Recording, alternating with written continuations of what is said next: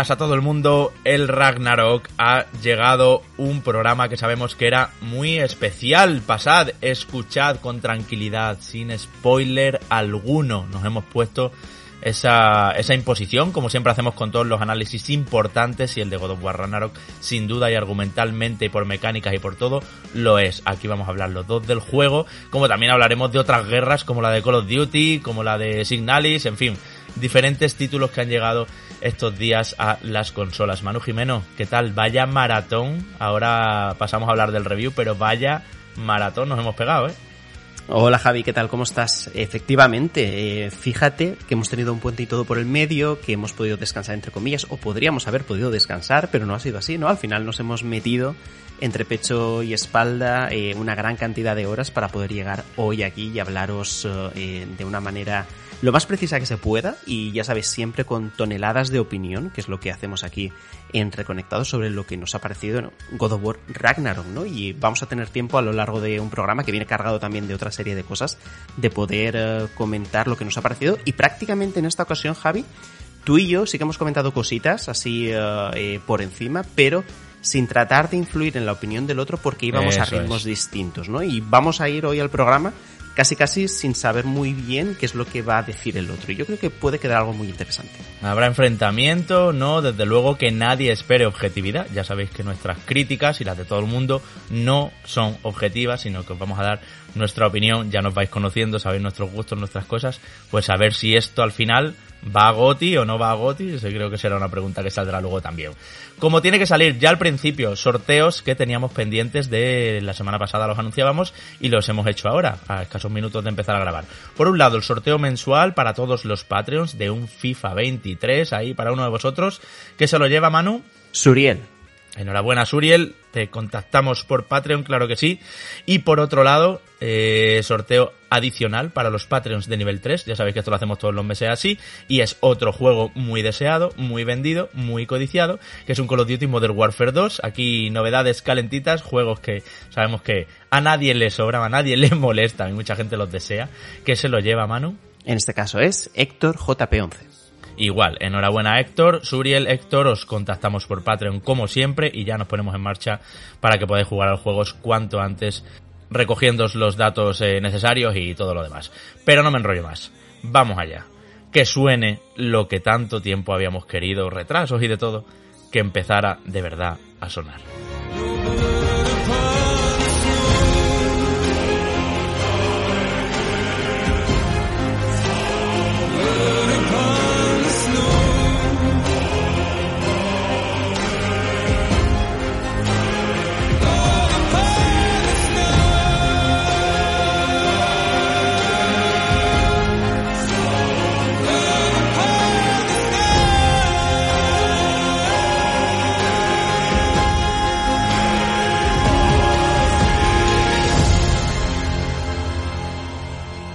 El Ragnarok se ha hecho esperar, pero en unos días va a tronar por fin sobre vuestras PlayStation 4 y 5, como lo ha hecho sobre las nuestras. Manu y yo, como Kratos y Atreus, hemos tenido cada uno nuestra perspectiva de este titánico viaje en busca de respuestas.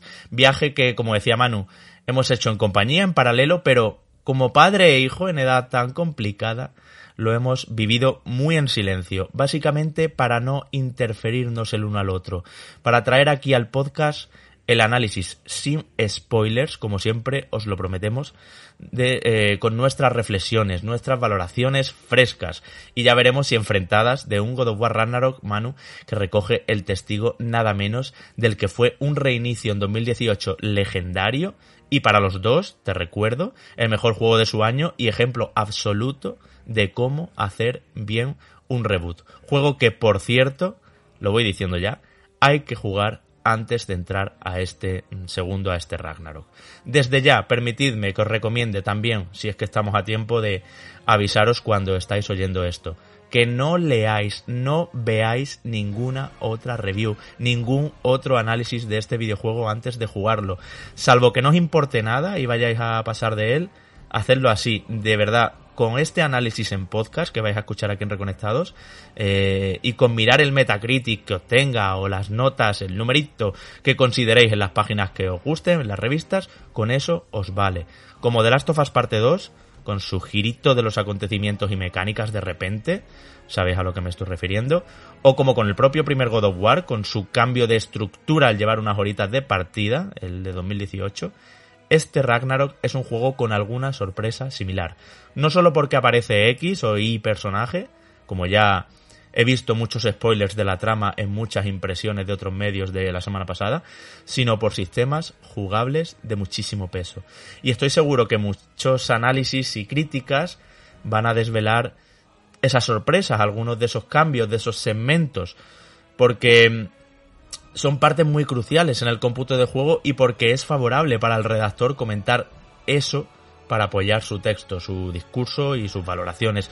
No es que los analistas, no estoy diciendo eso, eh, tengan malas intenciones o quieran spoilearos o reventaros el juego, pero de verdad que el trato escrupuloso que vamos a tener aquí en Reconectados con no desvelar algunas ideas y partes, estoy seguro que no van a ser la praxis dominante de otros medios porque no es habitual en la crítica de videojuegos, ya lo hemos visto muchas veces y no lo sé del todo porque estamos grabando esto sin que hayan salido las reviews, ya veis que el programa ha salido el jueves a las 5 de la tarde, que era la hora del embargo de God of War, pero mm, mi edito nos da, ya lo hemos hablado Manu y yo, y eso sí, eh, que no os fastidien. Nosotros aquí cualquier cosa sensible al grabar que veamos que eh, la editamos y ya está. Así que tranquilidad.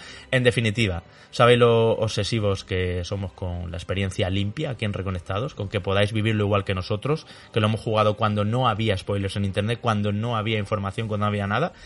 Y God of War Ragnarok Manu mm, no es para menos, es un juego muy esperado. Vaya subida de escala, de horas de contenidos, de sofisticación de mecánicas y de mundos, a cada cual más alucinante, que nos ha acabado dando Santa Mónica Studio en esta segunda entrega y última de la saga nórdica, dicen. Yo tengo la sensación, no sé tú, de que llegan a ser dos juegos condensados en uno. Pues eh, la verdad es que sí, Javi. Eh, y fíjate que esto sí que lo hemos podido ir comentando a lo largo de los últimos días que por la magnitud del propio juego, por la cantidad de variantes eh, que vas consiguiendo a nivel de herramientas para el backtracking, a nivel de gameplay, eh, a nivel de historia, justamente a nivel de escenarios, da la sensación que eh, es como si se hubieran hecho dos God of War o incluso más, y los hubieras metido en un mismo sitio y al final hubiera salido este, este Ragnarok, ¿no? Que hemos podido jugar. Como que era trilogía, Manu, pero han dicho, mira, mejor juntarlo todo y lo dejamos en dos. ¿No te da ese feeling? Es posible que en algún momento del desarrollo se lo llegaran a plantear, me parece a mí. De hecho, fíjate que las declaraciones aquellas donde se confirmaba que uh, esta, este viaje de Kratos por la mitología nórdica iban a ser uh, eh, dos entradas se hizo relativamente hace poco, ¿no? Esto no se conocía, obviamente, cuando, cuando se anunció el propio juego en sí o cuando se sabía, ¿no? Que habría una, una secuela.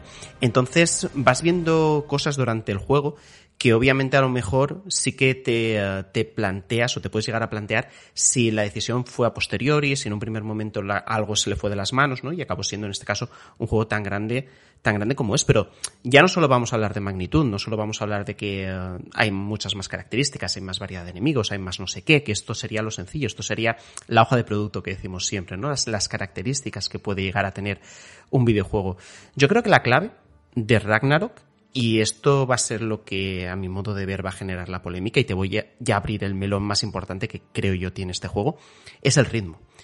Y eh, lo abro ya porque va a haber en este caso gente, creo yo, que no le va a gustar el ritmo y va a haber gente que le va a gustar bastante, sobre todo porque me parece que el juego, ya no solo por tamaño, sino que gana mucho en complejidad, justamente por la historia que intenta plantear, por los protagonistas que te, que te muestra, por las historias que se entrelazan y al mismo tiempo toda esta exposición de historia y de narrativa te lleva a tener un diseño de niveles que obviamente tiene que ser distinto al que tenías en el primer God of War. Acordaos, en el primer God of War todo se vertebraba en Midgar, en esta especie de lago donde estaban las nueve puertas a los diferentes reinos y donde tú podías visitar algunas de ellas, ¿no? Creo que no podías visitar todas, no, efectivamente no se podía visitar todas, pero en este caso sí, en este caso sí que puedes ir a cada uno de los diferentes reinos dependiendo de cómo sea el momento en la historia. Luego libremente también vas a poder ir eh, yendo de un sitio hacia otro. Entonces, claro. Sí, que vas a tener esa capacidad de viajar entre reinos, ya lo ves bastante pronto. En las primeras horas el juego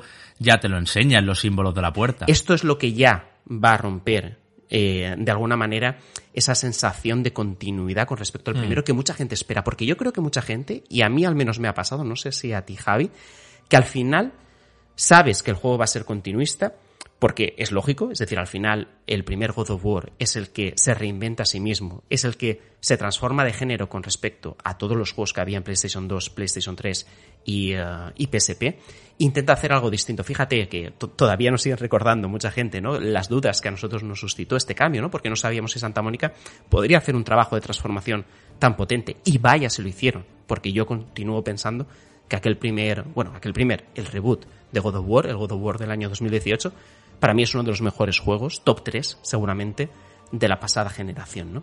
Entonces, claro, con un cambio tan drástico, es muy complicado esperar en este que se produzca, o sea, que se produzca un cambio igual. Por lo tanto, la lógica acaba siendo esperar una continuación de la historia, porque también a nivel gráfico los diferentes trailers nos lo habían ido mostrando. ¿Qué es lo que ocurre? Que el juego, a mi modo de ver, sobre todo en cuanto a ritmo, es muy distinto con respecto al primero. Y esa va a ser la principal fricción y virtud que le va a encontrar mucha gente. Hmm. A ver, es un juego para empezar y para que os hagáis una idea, lo dicho, ¿eh? Hay que jugar el 2018 primero porque empieza ya dando absolutamente por sentado que sabes todos los acontecimientos y el final, aquel giro final que nadie se esperaba del primero y que conoces las mecánicas de combate y de todo. De hecho, yo lo comentaba en las impresiones la semana pasada, eh, de las primeras horas. Em, los tutoriales aquí aparecen mm, a un ladito de la pantalla sin estorbar mucho, no se para la acción por ello. Ya en los menús y eso sí, eh, te obligan como a hacerlo paso a paso para que aprendas, que son un poco más confusos los menús, esto también lo voy a decir. Pero, pero bueno, en, lo que es el gameplay, los tutoriales van apareciendo ahí un ladito que pueden no verlos y enseguida, en la primera hora y media, en la segunda hora, tienes una cantidad de posibilidades de, de acción y de combate que ya está al nivel del final del principio y del endgame, o sea, del final del primero y del endgame del primero.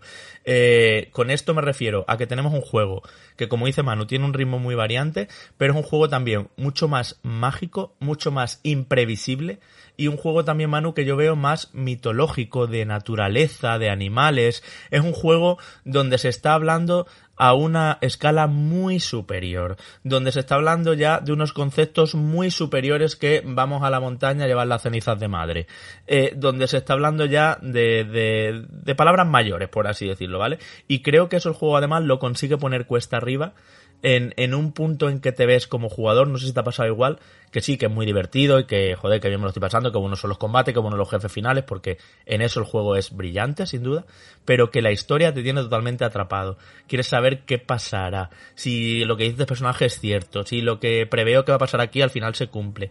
Tiene además como tres giros, tengo yo marcados en, en mi cabeza, fenomenales, que, que consiguen además que, que te sorprenda pese a que conozcas la mitología nórdica o no, pese a que puedas hacerte tus estructuras de un videojuego, esto va a ser como siempre, va a pasar A y B y B y C.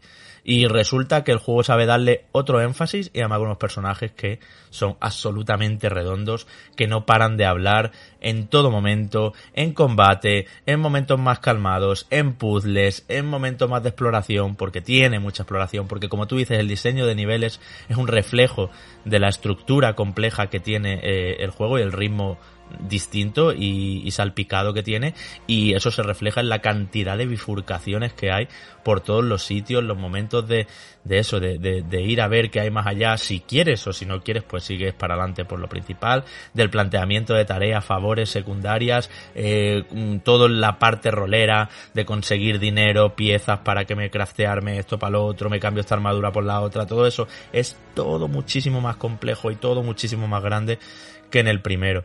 Y yo creo que eso se debe a que estamos ya como eso, con el Ragnarok a las puertas, que ya sabes que es un poco el statement del juego, ¿no? Lo que sería, em, pues bueno, el, paso inicial. Lo que todos sabemos del juego es que aquí ha llegado el invierno eterno este, el, el Winter, que es lo previo al Ragnarok según las profecías. Ahora ya Atreus con un montón de preguntas, Kratos con un montón de, de, de, miedos y de preguntas y hasta de recuerdos al pasado, porque este juego también no se corta en tirar lanzas constantes a lo que, a lo que era su pasado en Grecia, referencias por todos los sitios, ahora ya sí que sí, y, y todo eso lo tiene atormentado, ve a su hijo adolescente con un humor, eh, pues bueno, más rebelde de adolescente, y un montón de preguntas para los dos, y, y enfrentándose a un mundo que, se les viene encima por todos los sitios. Y yo creo que con ese, con ese establecimiento, con ese punto de partida, no podía pasar nada más que cosas interesantes y así es.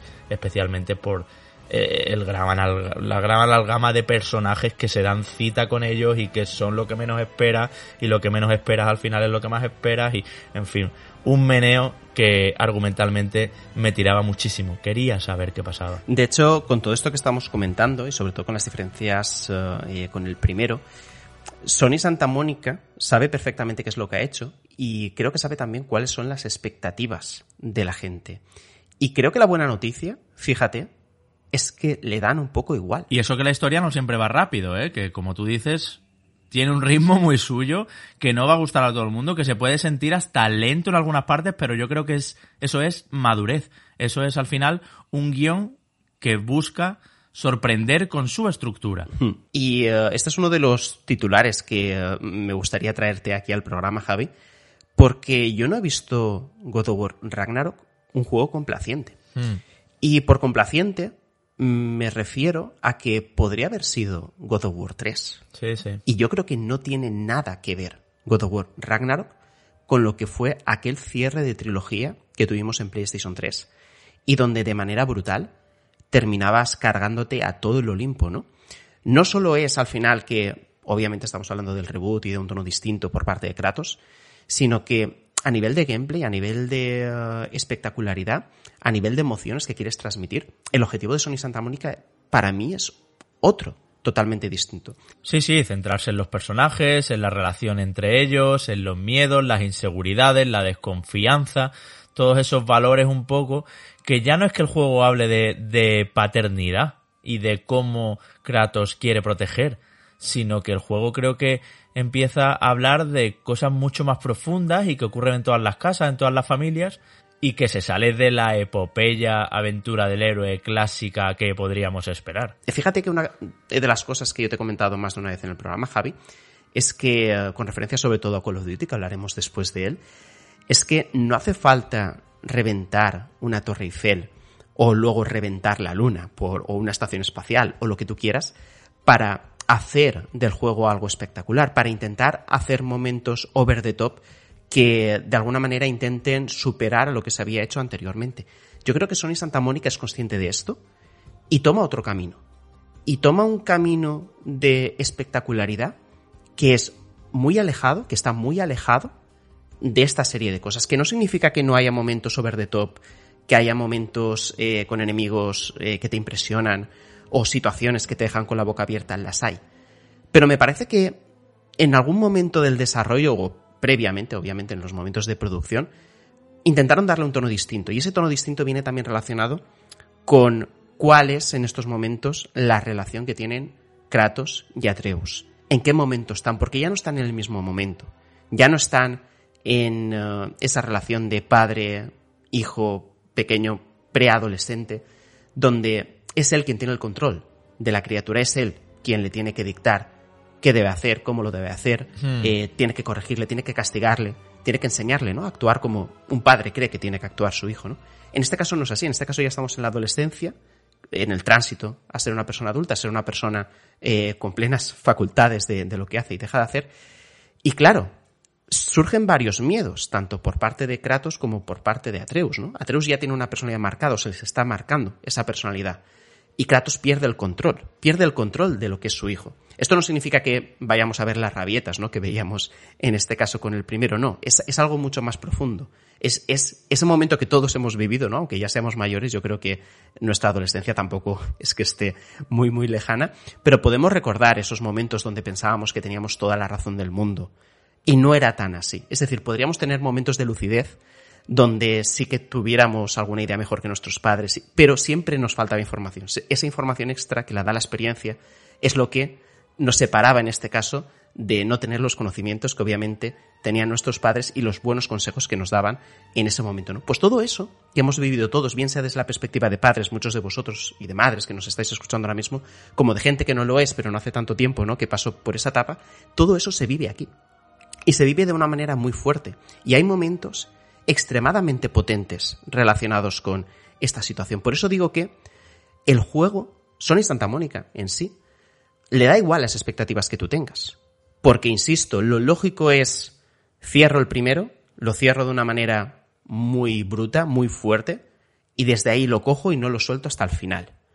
Pero les da igual bajar el ritmo, les da igual darle poder a una escena 2, 3, 4, 5 que no tenga fuegos artificiales. Escenas de conversación, mano. Es que hay escenas de conversación mm, sentado en una hay, mesa. Javi, hay, hay una escena, y, y, sin dar mucho más detalles, justo esa que tú estás diciendo, que es una conversación que me parece una de las escenas más potentes, emocionalmente sobre todo, más tensas, que yo he visto nunca en un videojuego. Mm. Y es increíble. Y esto al final también por lo que hablamos, ¿no? De los valores de producción. Lo consiguen los valores de producción, que luego hablaremos de gráficos, pero no estoy hablando de gráficos. Estoy hablando de animaciones. Estoy hablando de un diálogo bien construido. De, personajes que son complejos, de personajes, ojo, y de historias y de escenarios, que se aleja mucho del imaginario que tenemos ahora mismo de la mitología nórdica, que nuestra generación principalmente, aunque tengamos influencias de otras cosas, pero hemos vivido con, eh, con esa saturación extrema a nivel de marketing y de publicidad que ha hecho Marvel de la mitología nórdica en base a los cómics de Thor, ¿no? Y sobre todo a cómo ellos han, imaginado estos cómics en las diferentes películas. El juego también es consciente de eso y dice, ¿cómo que eh, edificios brillantes? ¿Cómo que armaduras increíbles? No. Te voy a poner lo que yo creo que es la mitología nórdica y, bueno, y lo que además, si tú te vas a, a, los países escandinavos, puedes ver también cómo son las edificaciones y cómo vivían, ¿no? Y de qué manera poco opulente seguramente eh, vivía la gente en aquella época, incluso los nobles, ¿no? Que podría ser una proyección de lo que finalmente te imaginas que es la mitología nórdica, ¿no? Y el juego, como sabe que tú tienes otras expectativas, como sabe que tú esperas otra serie de cosas, aunque ya te ha avisado, imagínate, ¿no? Y, hago aquí un, inciso, eh, el lío que se armó cuando los diseños de Thor y de Odín, ¿te acuerdas? Sobre todo de Thor. Aquí la gente, bueno, eh, quería verse un tío mazadísimo, perfectamente arreglado, eh, con la barba perfecta, pero no era eso lo que eh, Sony Santa Mónica tenía pensado. No.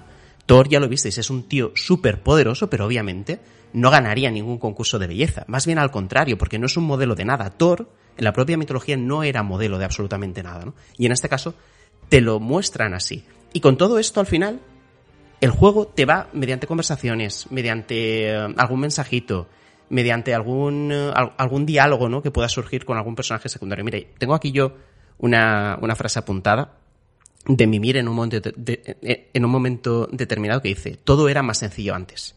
Y todo era más sencillo antes porque sabe también que tú estás esperando una serie de cosas que realmente eran más sencillas antes, que también esa sencillez era más fácil convertirla en espectacularidad, pero aquí no te vas a encontrar eso. Te vas a encontrar con otra serie de cosas. Y ojo, insisto, va a haber gente que yo creo que esto no le va a gustar. Mm. Incluso al final, ya os puedo decir que será muy discutido también, y eso para mí lo hace buen juego automáticamente, o por lo menos buen argumento automáticamente. Eh, para mí hay una cosa que me gusta mucho de Ragnarok, y que esperábamos, preveíamos que de alguna manera iba a pasar, veíamos los gameplays y ahí había como que elementos como fuego y hielo en el hacha, no sé qué, no sé cuántos, seguro que al final eh, tiene capacidades eh, mágicas, no sé qué, pero en este juego Manu está muchísimo más presente la magia en todo y lo que es un escenario de una manera por magia se convierte en otra. Y lo que es una habilidad concreta que has desbloqueado en el árbol de habilidades de Kratos, que por cierto es bastante complejo también, eh, luego se transforma en otra. Y tiene mucho, mucho peso lo rúnico y los combates, yo me acordaba muchísimo de ti como siempre, son un despiporre de color, de rayitos, de efectos, de partículas, de polvos, de no sé qué, que tú dices, pero bueno, eh, a que estoy jugando, qué fuegos artificiales son estos, y sin embargo es súper legible, es muy efectista, es algo que yo valoro mucho de Kingdom Hearts también, que quien no sabe del juego, o de Xenoblade Chronicles 2, por ejemplo, quien no sabe del juego lo ve de primer vistazo y dice, mm, no veo nada Ahí solo salen pompitas y cositas y no sé qué. Y, sin embargo tú como jugador sabes perfectamente dónde estás golpeando, si te han dado a ti, si no sé qué, eh, hacer los parries, hacer las esquivas, no sé cuánto. Y aquí en el juego creo que eso está muy bien medido eh, hasta el punto de que es más espectacular, muchísimo más que el primero. Los combates también por el número de unidades, por el tipo de enemigos, por las debilidades, por cómo uso esto, cómo uso lo otro. Es verdad que no es muy difícil en su dificultad normal, quitando los enfrentamientos con jefes finales.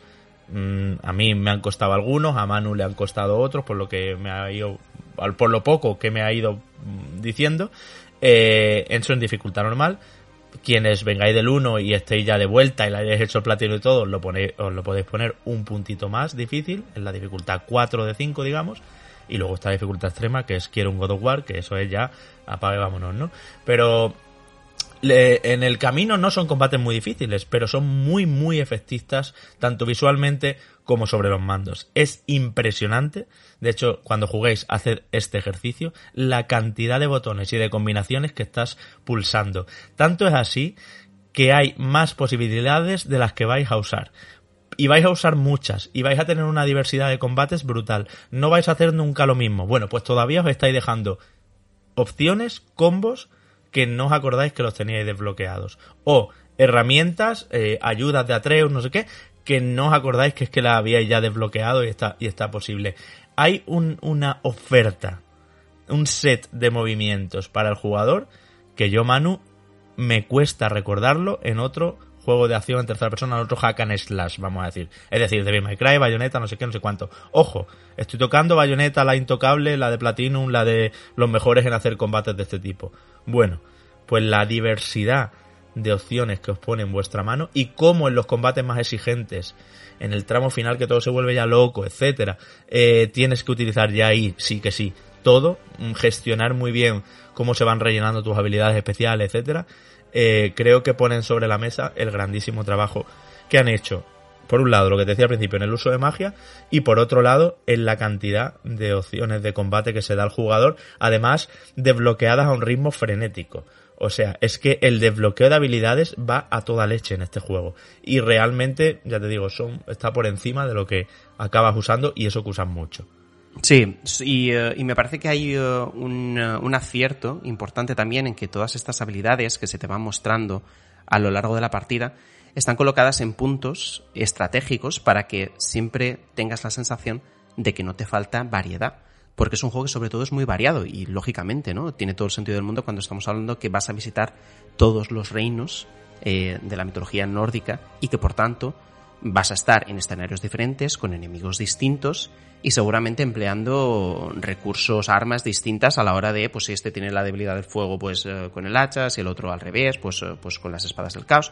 Eh, y, de esa manera vas a, poder ir alternando un montón de cosas, ¿no? Y sobre todo también con tu compañero al final poder tender una estrategia determinada con los, con los diferentes enemigos que haya, ¿no? Aquí, por ejemplo, eh, había mucha coña, sobre todo entre los patrones, con, bueno, ¿y cuántos trolls de colores habrá en Ragnarok? Pues eh, fíjate que fue una de las cosas en su día más criticadas por la gente, ¿no? Que es que no hay mucha variedad de enemigos. A mí no me lo pareció, yo te lo digo también, a mí me pareció que el primero tenía un ritmo excelente y no eché nunca en falta más variedad, aunque creo que sí que tiene razón la gente, pero en mi caso yo no, no fue algo de lo que me quejara, pero vamos, se nota muchísimo que Sony Santa Mónica tomó nota de aquello y aquí eh, tienes una variedad increíble. No paran de, salir nuevos y los presentan además con mucha rimbombancia siempre. Nos atacan no sé qué, ellos son débiles a no sé cuánto, cuidado. Eh, o sea, eh, siempre hay muchísima conversación alrededor de los nuevos enemigos. O sea, hay líneas de diálogo para que tú te sientas ahí mm, bien dentro de cada combate y no simplemente machaques el botón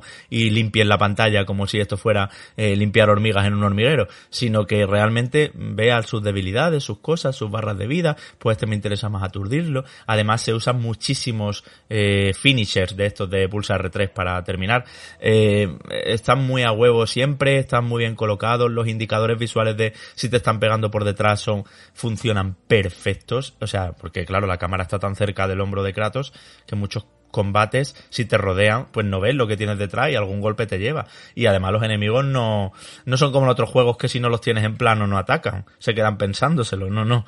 Eh, hola, Assassin's Creed. No, no. Aquí eh, te pegan todo lo que pueden constantemente, no hay una dificultad, ya os digo, el modo normal, ¿vale? Que es como el modo por defecto y el que más gente va a jugar. Hmm. No hay una dificultad que sea de tirarse los pelos, no es un Souls esto, no es el Den Ring, pero sí que es verdad que también ayuda y se agradece que la interfaz en pantalla, tanto de indicadores visuales como tu barra de vida súper verde y súper vistosa, tu barra de ira, ya sabéis, eh, a rellenar a medida que recibes golpes y das y tal, eh, tus habilidades, tal, las posibilidades y todo, está todo muy bien, muy bien, muy visible y, y muy legible para moverte rápido y para hacer, además, Manu, unos combates que eh, siempre son bonitos.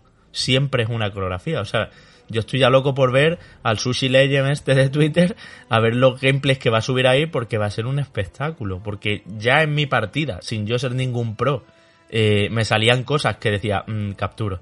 ¿Sabes? Le doy al botón share y lo grabo porque increíble.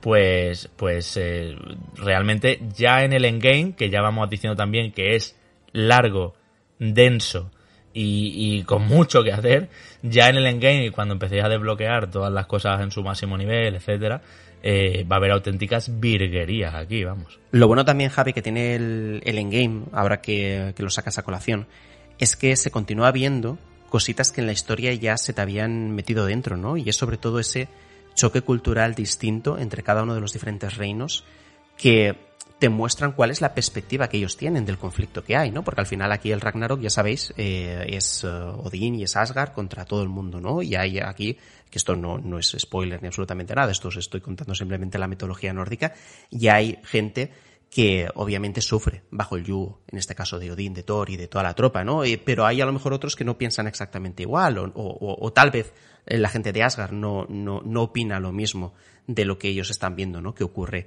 en su territorio. Y eso se puede ver, ¿no? La transformación o no, los debates que existen, eh, el hecho de plantearte tú si durante la historia has ido haciendo lo correcto, si eh, este final que te has encontrado realmente es el que debería de haber ocurrido, ¿no? Hay un montón de cosas sutiles que no podemos entrar a valorar en concreto, pero que de nuevo me, me sirven para explicar de nuevo y para insistir en esa complejidad de situaciones, en esa complejidad de historia y de narrativa que tiene este juego en comparación al primero. El primero al final acaba siendo casi casi el viaje del héroe típico.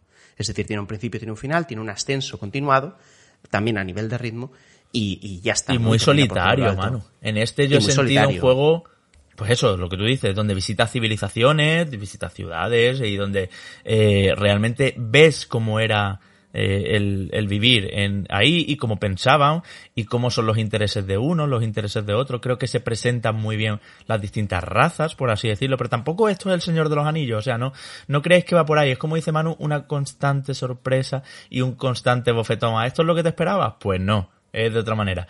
Y, y coincido contigo, desde el principio que empieza todo muy en la soledad de ellos. De hecho, eh, te decía yo en las primeras horas de juego también, hostia, empieza eh, súper seco y solemne y too much snow, demasiada nieve porque claro, es el es el Fimbul Winter, ¿no? Y entonces pues eh, tiene que está todo ahí absolutamente nevado y ya con referencias al juego anterior y, y, a todo, ¿no? Pero pero luego a medida que avanzas vas visitando, vas ayudando. Me gusta mucho también fíjate cómo estamos entramando, Manu. Eh, tú hablando más de trama y yo hablando más de hmm. gameplay, pero está perfectamente cohesionado. Es de esos juegos buenos en que no es, vale, es un buen juego y luego tiene una historia que va por otro lado, que la historia la podría analizar por su cuenta. No, no, aquí la historia no la podrías eh, analizar o hacerle una review solo a la trama sin tener en cuenta el gameplay. Porque en el gameplay, en un combate, se te está contando mucho en un arma concreta se te está contando mucho, en cómo evolucionan las habilidades de Kratos.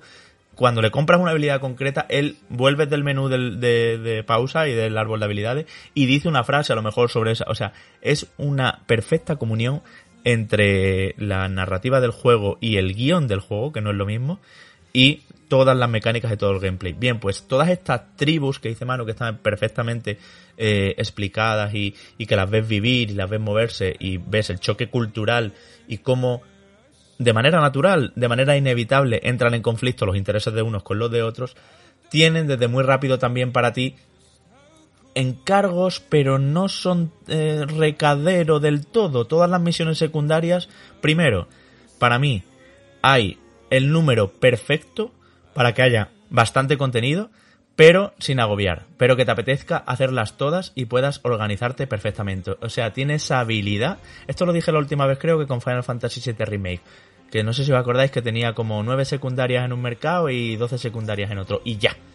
Bueno, pues allí estaba todo muchísimo más estructurado. No penséis en aquel juego, pero había un buen número para que mm, dijeras, las voy a hacer todas. Voy a dejarlas todas las casillas con el check de hecha, ¿no? Bueno, pues e, el número es muy bueno, pero es que luego muchas de esas cosas que te cuentan, primero, te hacen entender el final de otra manera si las has hecho o no. Y segundo y más importante, vas a sitios, sitios muy, muy, muy trabajados, sitios muy, muy sorprendentes, criaturas que ni por remota idea te vas a cruzar en tu camino principal si pasas de las cosas opcionales, azules en el caso del juego, eh, vas a sitios que no irías y no vas a ir por el, por el camino principal.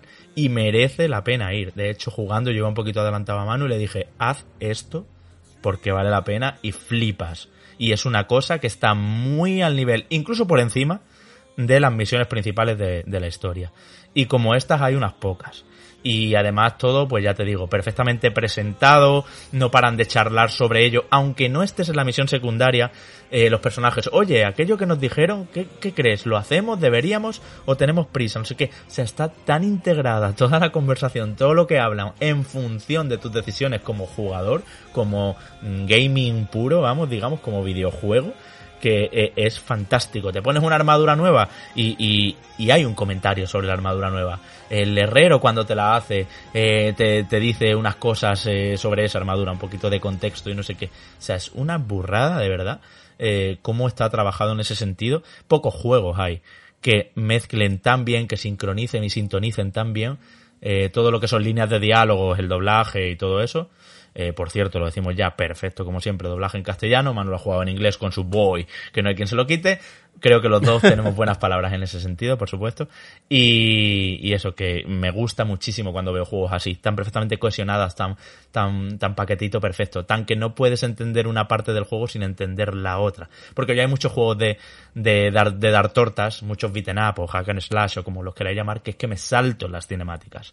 Aquí, primero, no te las puedes saltar. Y segundo, eh, es muy interesante todo lo que dicen, yo que sé, de la última tontada que me he comprado en la tienda.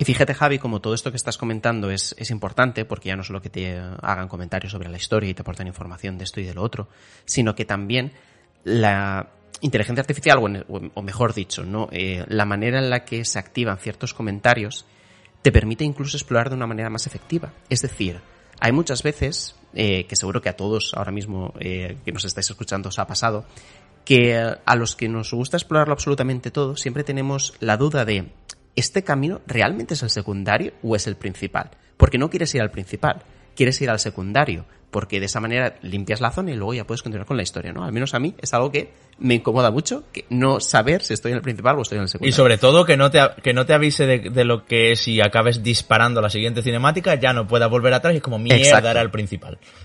Exacto, sí. eso, eso es horrible, es uno, es uno de, de, los momentos más insatisfactorios que pueda existir en un videojuego, ¿no? Pues bueno, en este caso, aparte de que no hay, porque casi siempre vas a poder volver hacia atrás, porque el juego vive del backtracking, el backtracking es súper importante también en, en este título, pero es que aparte de todo, eh, Atreus, por ejemplo, en todo momento te va a poder decir que, uh, eh, padre, creo que por aquí no es, o creo que eh, ese camino no es el que queremos seguir para llegar a nuestro objetivo.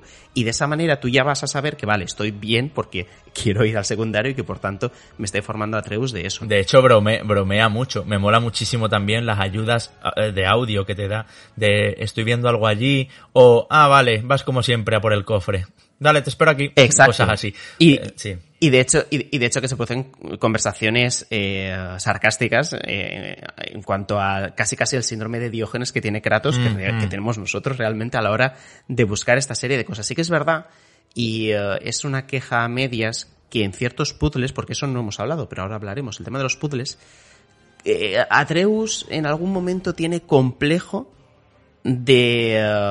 de Del oro chivato.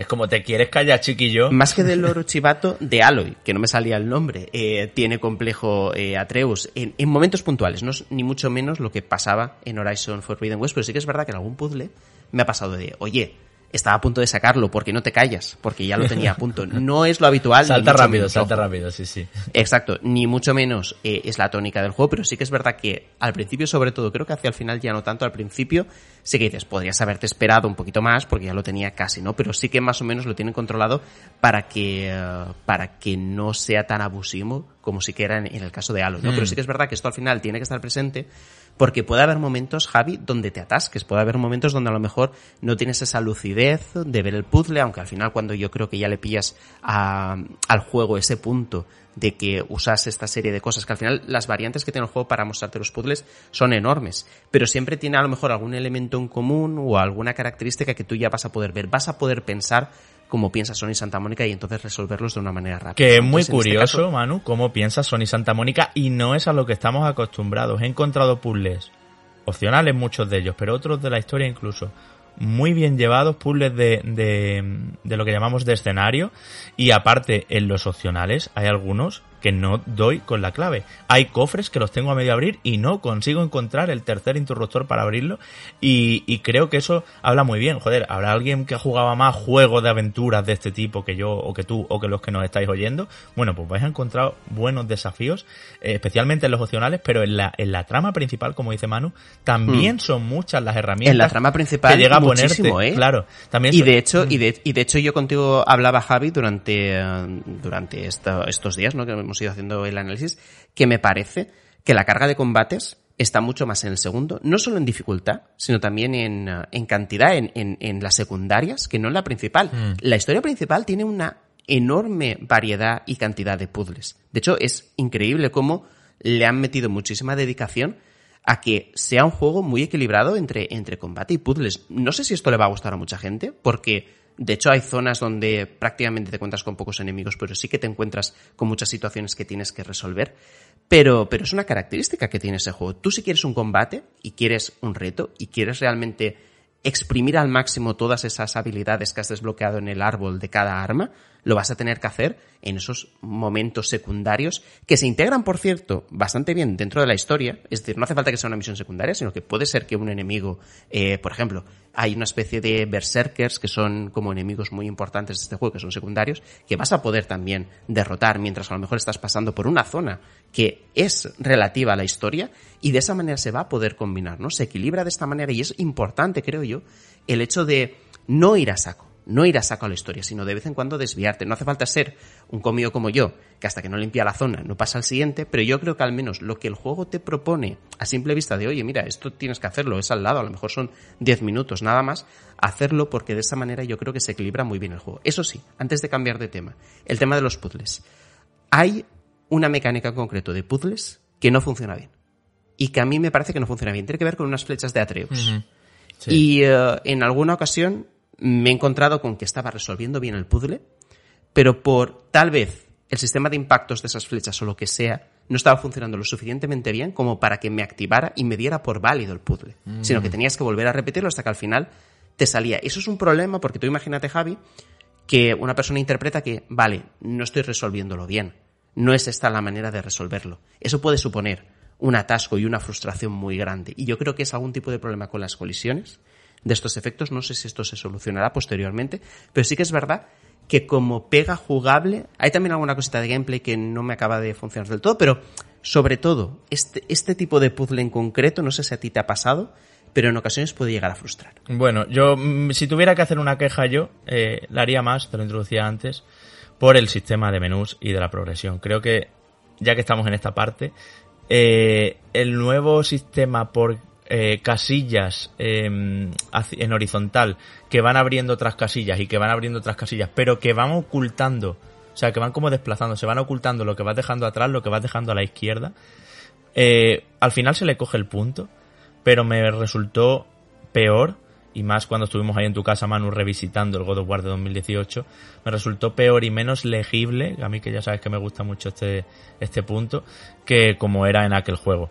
Eh, ahora los menús, eh, bueno, pues estás todo el día en ellos, porque ya os digo que hay muchísimos eh, armaduras, elementos que ponerle al hacha, que ponerle al otro, eh, el arco de Atreus esto, lo otro, o sea, estás todo el rato ahí metido, cambiando cosas, equipándote esto, equipándote lo otro. De hecho, desde aquí ya mmm, pequeña pedrada a los trajes estrambóticos que me lleva Kratos, que parece que sale del carnaval de Río de Janeiro, eh, con, los, con los flecos en los brazos. Uno, hay algunos trajes que son ya...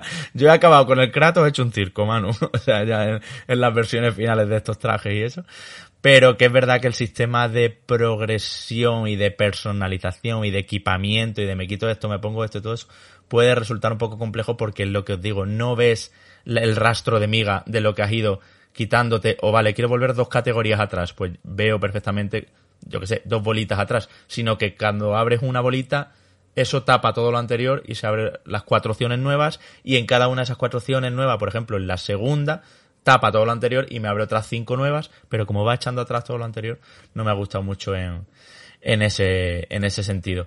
Pero bueno, que eh, sobre los puzzles y todo lo que comentas, creo que es muy orgánico, efectivamente, incluso cómo incorpora puzzles en algunos enfrentamientos. Algunos jefes finales requieren que te fijes bien en sus conductas, en sus pautas de comportamiento, pero también hay en los escenarios algunas trampas, algunas cosas que puedes arrojar, algunos mecanismos que puedes activar, suelo que puedes inflamar, o sea, hay una serie de, de elementos para eh, seguir jugando con eso, aparte de, como os decía antes, las vulnerabilidades concretas que tengan los enemigos.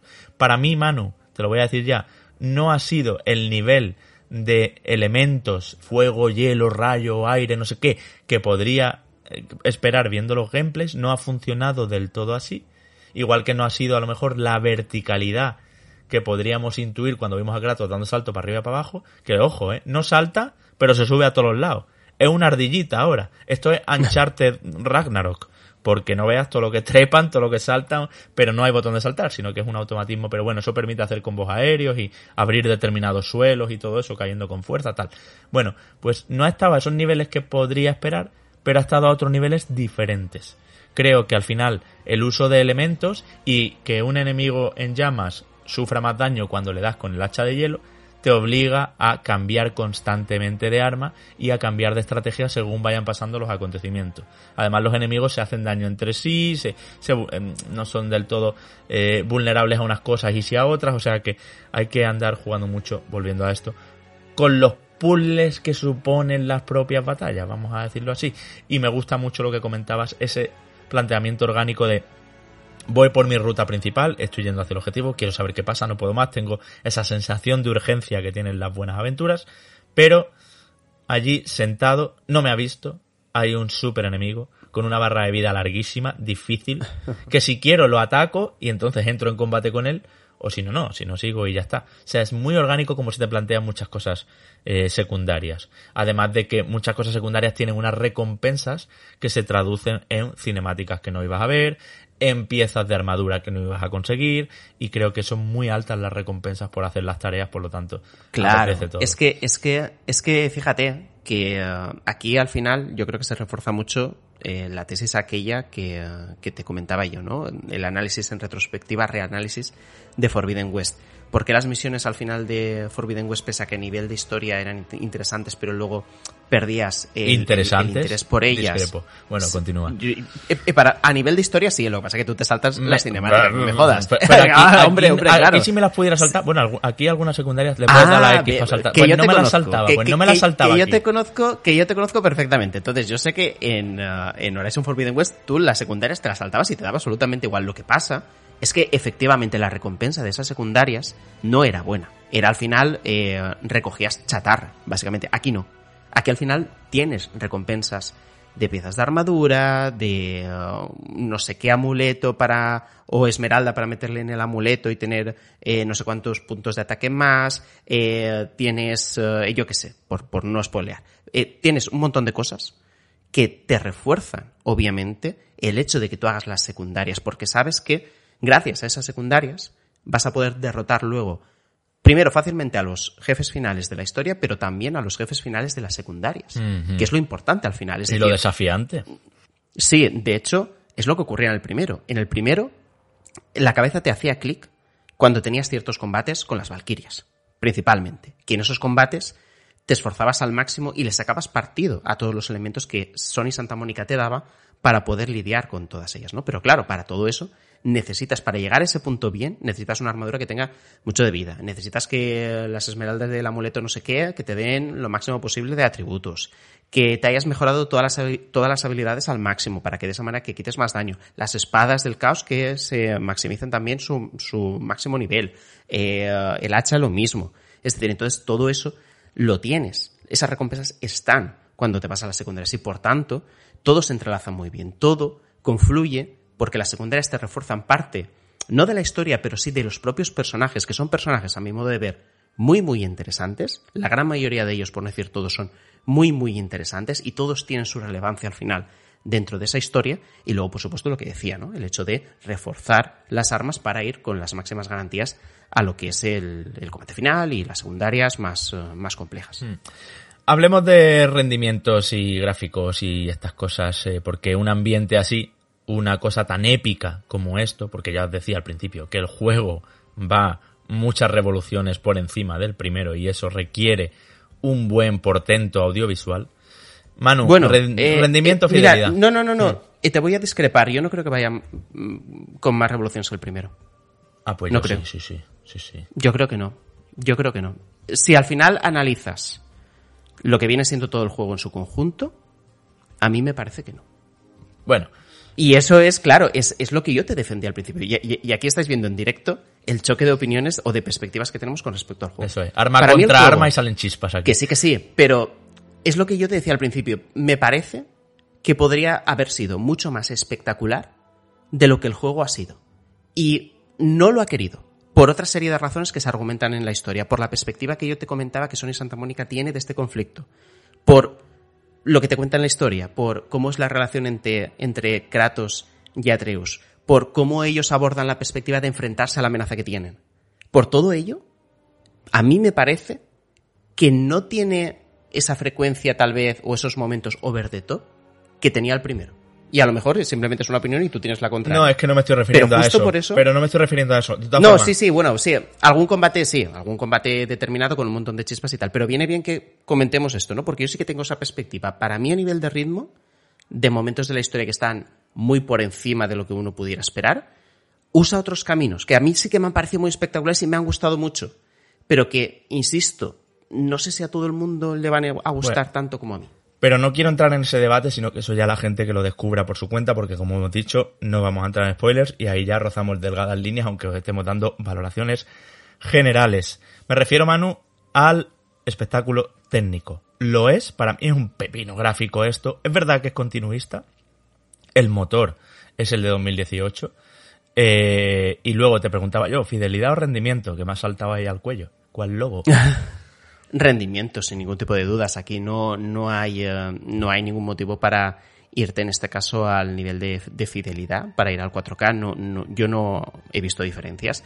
Y aparte eh, tiene activado el VRR, por lo tanto la frecuencia de imágenes por segundo, tanto en fidelidad como en rendimiento, está por encima, sobre todo si tienes teles compatibles con este sistema. Ojo, esto es importante. Eh, es una gozada jugarlo en rendimiento porque Kratos va que vuela. O sea, es eh, increíble y sobre todo en estos juegos donde prima sobre todo el combate, viene genial esto y aparte, insisto, no se sacrifica absolutamente nada a nivel de resolución y de texturas. Pero yo te voy a decir, el juego es espectacular, pero tan espectacular como lo era el primero. Para mí, la única diferencia que hay con respecto a las grandes cosas que vimos en el primer God of War son las animaciones faciales, que son muy chulas. Son lo que realmente uno eh, esperaría de un AAA de Sony PlayStation. Mm, hay muchas, Porque aquí, por ejemplo, hay muchos miradores, mano, hay muchas vistas al horizonte, a los Naughty Dog que no estaban en el pero, primero. Pero creo, pero creo que las sí, en el primero sí, cuando tú ibas a la montaña aquella, cuando tú tenías el ascenso a la montaña, tú veías hacia abajo y veías cosas increíbles. Aquí obviamente a lo mejor, pues yo que sé, tienes un poquito más de distancia de dibujado. A lo mejor te acercas a una piedra y la textura es mejor porque obviamente la resolución ha aumentado. No hay que olvidar, no hay que olvidar tampoco que el primer God of War venía a 30 frames por segundo. Que aquí la gente hace la comparación muy fácil, ¿no? Pero es que God of War... No, no, no, 60 vino con actualización, vía actualización y lo puedes hacer en PlayStation 5, pero no en PlayStation 4. Entonces aquí la gran novedad realmente en comparación al primero son los 60 frames por segundo, superiores, ya digo, por el tema del VRR. Y ahí es donde el juego rinde súper bien y es sólido como una piedra porque yo no he visto nunca, nunca, nunca, sobre todo en los momentos más álgidos y de más chispas y de más acción y de más elementos, no he visto ni una caída de frame. No sé luego las comparativas, eh, el analista de bits y, y Digital Foundry que van a sacar, pero al menos mi ojo no ha detectado absolutamente nada y eso es increíble, eso sí que es increíble. Pero hay que decir las cosas como son. No veo, no es fácil ver las diferencias. Si tú y yo, Javi, lo vimos en mi casa, pusimos el primero, y es el primero, es que se continúa viendo como Dios. O sea, mm. se ve increíble, se mejoran algunas texturas. Las animaciones faciales, ya te digo, increíbles porque sobre todo Kratos, imaginaos lo inexpresivo que es, pero aparte, con la barba es muy complicado adivinarle el pensamiento. Pero fijaos lo que se han mejorado, que simplemente con los ojos, con alguna mueca que pueda hacer, con el ceño fruncido, ya te está diciendo muchísimo más de lo que te decía en el primero. Lo mismo Atreus, que Atreus en el primero tenía un poco cara de cera, ahora ya no. También es mucho más expresivo. Lo mismo con el resto de personajes. Pero sí que te voy a decir una cosa. El nivel artístico es brutal.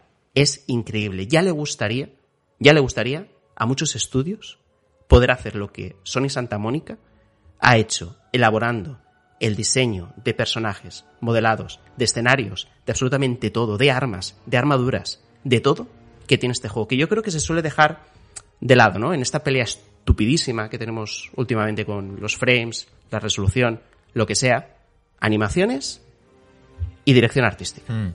Lo principal, quien tenga eso, que se aparte todo lo demás. Y yo añado texturas, Manu. Para mí, no hay un juego igual que este en texturas. Pero ni uno. Ni Red Dead Redemption 2, ni juego solo de nueva generación como a Playtale Requiem, ni nada. O sea, es una obsesión enfermiza la que han tenido por darle eh, relieve texturizado a cada uno de los elementos que, por los que vais a pasar. Es que te fijas en las rocas y cada una está hecha de una manera. Las tejas de una casita, cada una está hecha de una manera. No digo ya. eso, eso, fue chulísimo que me lo dijiste. Fíjate cuando vayas aquí, eh, las tejas de, de las casas. Y wow. Y la manera en la que todo está diseñado, todo está hecho, todo está eh, artísticamente compuesto es increíble. Hay ciertos escenarios que, insisto, a nivel artístico y obviamente por texturas, al final también la resolución te ayuda a que esas texturas se muestren bien, eh, son absolutamente brutales. Mm. Pero no os esperéis, no os esperéis visualmente algo que digas, esto es sí o sí nueva generación. No, hombre, te lo puedo empezar porque, cuando porque sale en Play 4. La lupa. Va a empezar porque sale en Play 4 y por cierto, muy bien de rendimiento también. Es increíble como una consola de 2013 mueve una cosa así porque la cantidad de polígonos es bruta, sí pero lastra. Es decir, PlayStation 4 ha lastrado esto seguro. Mm. Porque la cantidad de pasajes que tenemos entre un sitio y otro es abundante. Y obviamente esto viene dado porque PlayStation 4 necesita esos trucos, que aunque Sony Santa Mónica diga que no, no me lo creo, necesita esos trucos para poder cargar zonas con ese nivel de detalle concreto y donde pueda haber sobre todo muchos enemigos en pantalla y eso no se caiga, porque el reto también en PlayStation 4 es, ojo que la cantidad de enemigos es la misma, esos 30 frames tienen que mantenerse estables, porque si caen, puede ser un drama. Claro. Y no, no es un drama. Déjame que lo diga, el otro día en Twitter me decían algunas personas que es que eh, se está, hay algunos desarrolladores diciendo que no, que esos pasillitos estrechos donde el personaje se agacha o pasa por una pared estrecha así reptando y todo eso, no son eh, elementos para cargar escenarios. Bueno, yo en God of War Ragnarok creo que no hay un juego, mano, en tercera persona que tenga más pasillos estrechos. O sea, cada tres minutos hay un pulsa círculo para meterte en esa pared, pulsa círculo para agacharte eh, por debajo de esta piedra, pulsa círculo para levantar este tronco despacio con una animación o para incorporar a Trejo y que se suba a un saliente alto y ese tipo de cosas que llevamos viendo siempre. Está un poco por debatirse esto, entiendo que haya desarrolladores que digan, no, no, nosotros no lo utilizamos, pero yo creo que aquí efectivamente mantengo eso me parece a mí, no lo sé, no soy desarrollador, vale, pero yo creo que esto, si fuera un juego solo de nueva generación, no lo necesitaría, igual que podría saltarte las cinemáticas, que en este juego no se puede hacer, porque ya sabéis que todo vuelve a ser, no hace falta que lo digamos, un plano secuencia, y además me parece muy interesante también, Manu, el uso de la luz. Salir de un interior oscuro a un abierto espectacular, con una vista desde las alturas y tal y cual, tiene siempre un deslumbre. Hay unos segundos, que quizás es un truco gráfico también, hay unos segundos donde está todo blanco y estás totalmente deslumbrado. Igual cuando vienes de interior y vas para adentro. Y creo que el juego, decías tú, tiene un apartado artístico brutal. Es que estoy seguro de que hay un equipo gigante con un montón de personas de dibujantes, porque el juego es una postal constante. De entrada no tiene modo foto, veremos si con el parche día 1 o un poquito más tarde es cuando le llega, pero pero sí que es verdad que eso es una burrada del uso de, de, de, las estampas sugerentes que te pone, de dónde se coloca la cámara todo el tiempo para no abandonar a los protagonistas y, bueno, es, es, de verdad demencial lo que, lo que hay aquí, pero porque hmm. se ve que hay mucho dinero, que hay mucho, hay un equipo muy grande dibujando detrás y eso es lo que hace que nos gusten las superproducciones, pues que claro. al contrario que en el cine o que en la música o que en otros formatos, aquí la pasta influye en, su acabado y, y, vamos, es, es lo, de lo más top que vais a ver en PlayStation 4 y en PlayStation 5 a 60, 70, 80 frames, como dice Manu, eh, que se llega a poner en su modo rendimiento, eh, pues eh, es una gozada también porque el juego no, no petardea en ningún momento, vamos. Sí, este, juego, Javi, creo que va a tener dos enemigos principales. Uno es, lo hemos comentado antes, son los spoilers. Va a ser un, un enemigo muy duro, sobre todo porque Sony Santa Mónica fía mucho del juego a las diferentes sorpresas que vayáis a poder ver durante todo el juego. Por un lado están, insisto, los spoilers y por otro las expectativas. Y esto es lo más complicado de todo, porque al final ellos las han generado también. Es decir, sí que es verdad que en un primer momento no enseñaban prácticamente nada, pero los últimos tráileres ya mostraban un montón de cosas que de hecho yo durante la partida iba, pensando en ese último tráiler el decir, vale, acabo de ver esto, he visto esto otro, me falta esto, no sé qué, ni sé cuántos. Entonces, claro, ya la gente se piensa que se va a encontrar con ciertas cosas, ya viene del primero, que obviamente el primero lo que tú piensas es que te vas a encontrar con una proyección del primero en el segundo, pero nada es exactamente así. Yo creo que son los enemigos principales, pero en el momento el juego te da esas razones determinadas para tomar las decisiones que toma y para tener el ritmo que tienen y para focalizar la situación donde la focaliza, cuando conectas con eso, yo creo que es cuando finalmente dices, wow, God of War Ragnarok es uno de los mejores juegos del año. No sé si el mejor, seguramente no. al menos creo yo en estos momentos, hace poco que lo he terminado, pero en estos momentos mi candidato a GOTI desde luego es el Ring, con bastante diferencia. Yo, creo que a, nivel de lo que ha supuesto este año no, no tiene parangón, ¿no? Pero eso no quita para que obviamente tengamos aquí, si no el mejor juego del año, en este caso el segundo mejor juego del año y uno de los mejores de lo que llevamos de esta generación. Increíble, insisto, lo que ha hecho Sony Santa Mónica y me parece también valiente y ya lo veréis. Y, no sé si nosotros haremos en algún momento algún comentario sin spoilers más adelante, no sé. Con spoilers, te refieres, ¿no? Sin spoilers ya llevamos una hora, rico. Claro, claro, exacto. Con spoilers, porque yo al menos me he sentido muy limitado en este análisis por no poder contar todas las cosas que me gustaría contar. Es un ejercicio difícil el que hemos hecho, pero yo creo que está bien conseguido. Claro, y, y al final hemos sacrificado el poder hablar con total libertad para que a ninguno de vosotros se os estropee la sorpresa. Por eso Javi decía, esto no es hacer de menos a, ningún compañero, pero nosotros tenemos el control de lo que decimos y de lo que no decimos, pero no tenemos el control sobre los demás.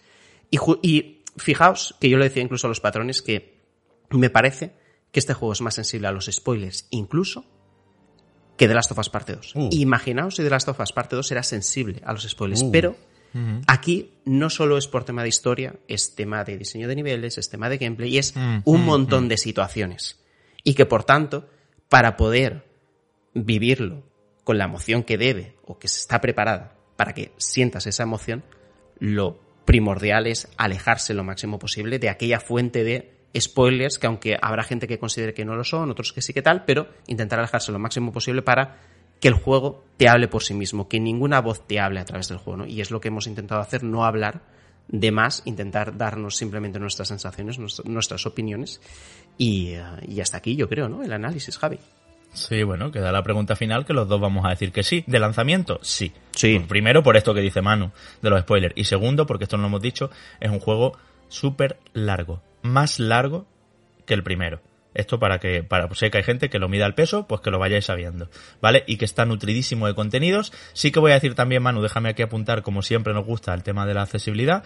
Es un juego con muchísimas medidas de accesibilidad, que vais a poder jugarlo seáis como seáis, tengáis la condición que tengáis, tengáis las condiciones en casa que tengáis, pero es verdad que en algunos puntos, que ya estoy en conversaciones por cierto, con PlayStation Internacional, está con Sony Santa Mónica, vamos, hemos conseguido aquí lanzarles preguntas, en algunos puntos pues está viendo si las podrán abordar o no porque está por debajo de The Last of Us parte 1, por ejemplo, para ciegos totales. No hay audiodescripciones de las cinemáticas en God of War Ragnarok, si hay otras cosas que no se han hecho nunca, o por ejemplo no hay modo copiloto como si había en Horizon Forbidden West, pero eh, es verdad que el equipo lo tiene en conciencia, su estándar y su referente y a lo que quieren aspirar es a ser como Naughty Dog en materia de accesibilidad, así que no me extrañaría en absoluto que en el futuro llegue. Ahora bien, yo conozco a ciegos totales que lo van a jugar perfectamente. De hecho, conozco a uno en concreto que lo ha jugado ya de principio a fin y el juego sí es accesible en ese sentido. Lo digo porque sé que tenemos oyentes, Manu, con distintas condiciones, discapacidades, lo que sea,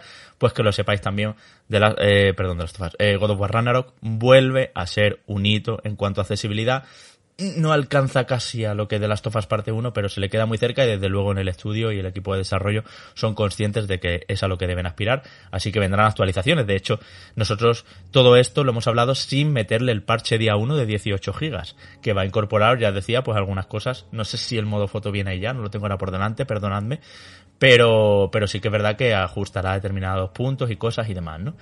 Así que, a por él, ya lo dice Manu, es uno de los juegos del año sin duda. Veremos, tenemos que procesarlo, que pensarlo, si está al nivel del Den o no. Yo creo que lo del Den fue más fenómeno, pero bueno, dejadnos eh, procesarlo. Y sí, hasta aquí llega lo que ha sido, pues bueno, una espera muy larga, un juego que yo creo que con los retrasos han ido metiéndole más y más y más y más y más, y al final pues han hecho un señor paquete que podéis comprar sin ninguna duda, vamos.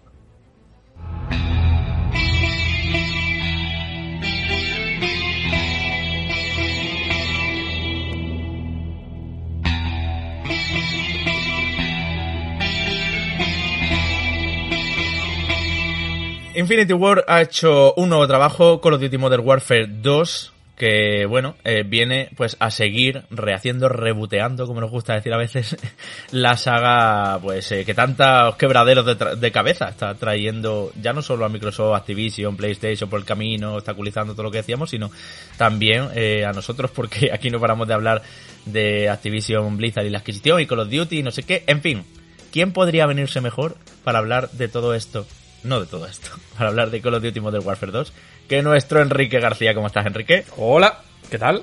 Suena, suena, raro esto de estar por aquí hace tiempo, ¿eh? ¿Verdad? Tiempo, hay, olorcito aquí a qué está pasando. hay, hay aquí un poco de retro. Por los viejos tiempos, claro que sí. Por lo, por lo que ha sido reconectado tu casa, por supuesto. Bueno, pues cada vez está jugando al Duty, ¿no? Eh, ¿Qué te ha parecido? Eh, yo lo veo muy clasicote en el sentido de que esperaba más novedades. Pero vamos, ya está top en ventas y la gente está jugando como loca y los más eh, fans pues están living con esto. Eh, pero es verdad que yo necesito ya que Call of Duty se renueve como sea y, me da pena que no sea Infinity War la que, la que dé los nuevos pasos. Hombre, eh, bueno, saludo también a Manu que lo escucha por ahí de fondo. Em, al final, al final está pasando Javi con Call of Duty lo que, lo que lleva pasando eh, un montón de años y venía yo pensando en plan, ¿qué voy a decir en Reconectados? Porque yo no soy, o sea, he jugado, a Modern Warfare 2 y tal, eh, jugué a la campaña cuando salió mm, de forma anticipada y me he estado jugando el multijugador desde que, desde que lo abrieron disponible. De hecho, he estado jugando con algunos, con algunos coleguillas, he estado jugando con Alfonso, por ejemplo. Eh, y, lo que pasa con Call of lo que lleva pasando siempre. Mm, están haciendo un, o están intentando hacer un turnismo de la saga de eh, ambientación no, no, alternativa, entendiéndolo como algo mm, futurista, sino ambientación en plan lo que pasó el año pasado con Vanguard, eh, si no me equivoco.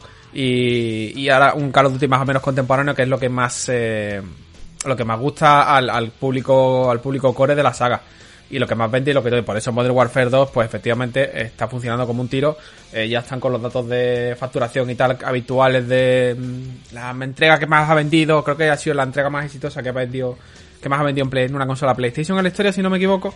Eh, lo cual es bastante, lo cual es bastante irónico. Claro, claro, justo ahora, ¿no? Sí. claro.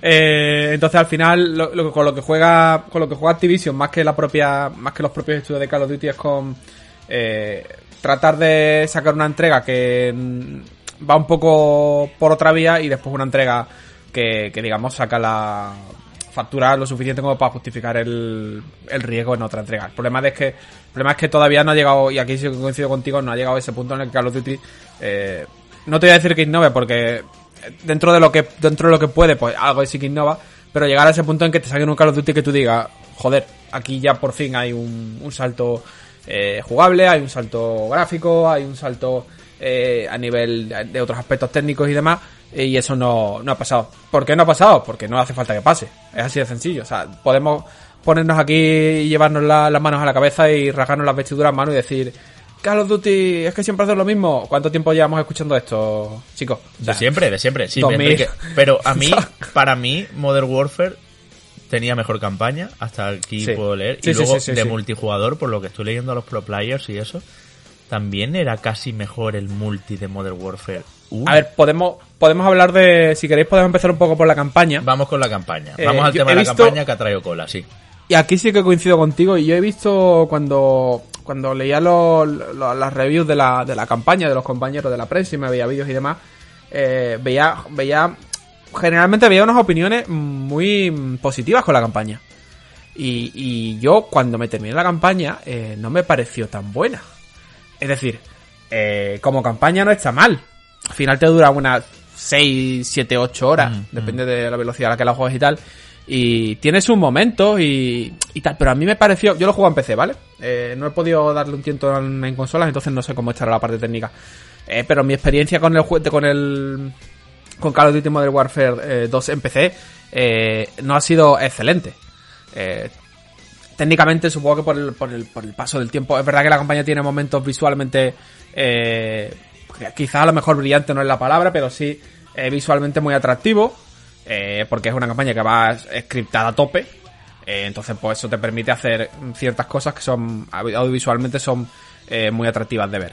Pero ha- hay otros puntos y otros elementos en la campaña y otras situaciones en las que eh, cier- ciertas texturas, eh, ciertas eh, el hecho de que esté tan, tan sobrescriptado y no poder decir, pues mira, en vez de entrar por esta casa voy a entrar por la del lado.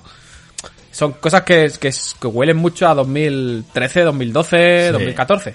Entonces, mm, la campaña tiene sus momentos, sus momentos buenos, eh, pero a mí me ha parecido que, que le falta cier- cierta solidez técnica en algunos aspectos. Y sobre todo también, eh, y aquí es donde creo que choco más, y aquí tú me podrás decir si estás de acuerdo conmigo o no, Javi, eh, el ritmo que tiene la campaña, aunque es cierto que hay algunos niveles que te dejan, entre comillas, con el culo roto porque dices, ostras, esto está interesante que estén haciendo esto, eh, pero a mí el ritmo que tiene la campaña me ha parecido en cierta medida anticlimático en algunas cosas, porque es como que te juegas un nivel muy chulo y de repente pasas a otro que es como, hala, venga, anda hasta aquí, eh, habla con este personaje, Sí, ahora sí. coge este otro personaje. Tiene partes lentas, Y- lentas y, y- y mecánicas aburridas, incluso. incluso diría, ¿eh? exactamente incluso alguna incluso algunas algunas situaciones que el, el hecho de que esté tan tan encriptado pero insisto es, es que es Call of Duty puro para bien o para mal el hecho de que esté tan encriptado eh, hace que, que a veces incluso falles misiones porque por un milésimo movimiento que no has hecho lo que el juego está esperando que hagas Sí. en plan, eh, recuerdo un momento de la, de la campaña en la que, además, a nivel de explicación, no sé si yo era tarde y estaba medio al helado, pero era como te dice, entra al callejón y haz una cosa en un... Para no, para entrar muy, muy mucho spoiler ni siquiera del escenario que... Eh, en plan, entra al callejón y abre un, una papelera y hace una cosa en la papelera. Pues, pues me pegué como cinco minutos intentando descubrir qué porras había que hacer cuando era tan sencillo como acercarte a la papelera y pulsar un botón. O sea, como que, como que ya, no sé si es que esperamos algo más de, vamos a Call of Duty con, con una idea de esperar algo diferente y al final nos encontramos lo mismo de siempre. Pero insisto, la campaña tiene, a mí me ha parecido que tiene momentos técnicamente muy buenos, pero que también, también me ha parecido que tiene momentos eh, eh, que a nivel visual son, son, po- son pobres. Eh, ¿es, es disfrutable? Sí. pero no es brillante. O sea, no, no es. No, no te diría que él. Probablemente no, no la considero. Y aquí sí que he visto bastante debate, no la considero mejor que la de 2019. Eh, y de hecho no la considero. Creo que hay otros shooters eh, más interesantes en, a ese nivel. Pero claro, no todos pueden competir con, con los valores de producción y la billetera que tiene Activision por detrás. Sin quitar mérito ninguno a, a Infinity War. Ojo, bueno, Infinity War y a los 45 otros estudios que han hecho cosas para el juego. Porque cuando ves los, los créditos iniciales, ahí sale mm, hasta el apuntador. Al final, Enrique, sobre todo ha, ha habido mucha gente que se ha quejado de, de la historia en sí, ¿no? Y de eh, el argumento que tiene, que tiene Sí, esta campaña, sí. más allá de las situaciones que tú estabas diciendo, ¿no? Que puedan ser, que te cuadren más o menos, que el ritmo sea desigual, que eh, no esté a lo mejor, o no sea tan sólida, ¿no? Como la de la primera entrega, pero lo que sí que yo creo que no se discute es que tiene que estar, ¿no? Porque fíjate No, que no, sí, sí. que hubo mucho debate, sobre todo con el tema de Battlefield, de campaña, no campaña, tal. Pero al final cuando tú vas a Call of Duty, intentas eh, tocar siempre un poquito la campaña y ver qué tal y forma parte al final de Sí. todo el paquete de juego que te compras año tras año. Sí, a ver, yo he hecho un falta un poco y esto es algo que viene ya de largo, que viene de, de arrastre de, de hace bastante tiempo y es que nos presenten una campaña con opción cooperativa. Eh, que al final es algo que le da una vida... Las hubo, las hubo, ¿te Las hubo, claro. Sí. Es algo que le da muchísima vida, muchísima vida y muchísima rejugabilidad a un juego este tipo. Pero bueno, es una, es un camino que no, que Activision no quiere explorar con Call of Duty porque sabe que la parte multijugador que lo peta en Call of Duty es la, la completamente opuesta, que es la competitiva. Claro, Eh, pues vamos a hablar de ella, vamos a hablar de ella, ya. No quiero perder más tiempo en esto. A ver, primero, hay muchas noticias que han rodeado este Call of Duty.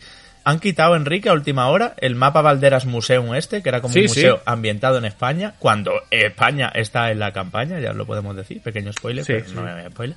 Eh, se ha liado parda también en en Ámsterdam, en un hotel, porque hay una muy buena representación, me gustó mucho el nivel de Ámsterdam de un hotel y Sí, tal sí, sí. han salido a criticar. Esto les pasa todos los años, porque claro, como es tan hiperrealista, acordaros cuando, cuando, y pasó con otros juegos, con Resistance, con aquella catedral en Londres, no sé si fue que salieron también la iglesia a quejarse de que no querían sí, sí. que se viera derruirse así, ¿no? Pues aquí pasa con un hotel en Ámsterdam. Pero eh, me sorprende, a ver qué opinas de estas dos cosas.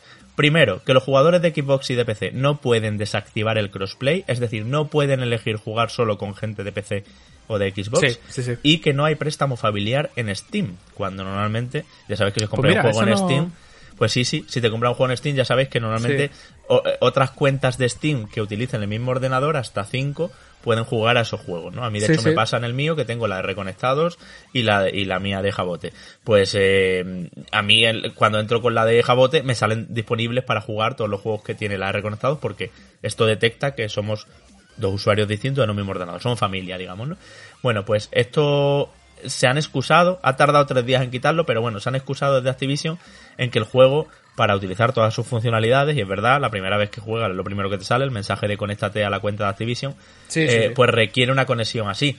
Y hay otros juegos que requieren conectarse a Ubisoft Connect, a lo que sea, al, a lo de, al Capcom servidor, este, no sé qué, que también funcionan así en Steam. Pero sí que es verdad que es bastante sucio porque son muchos también los shooters multijugador que con tenerle un usuario en Steam, otro, hasta cinco que comparten ordenador con él tal.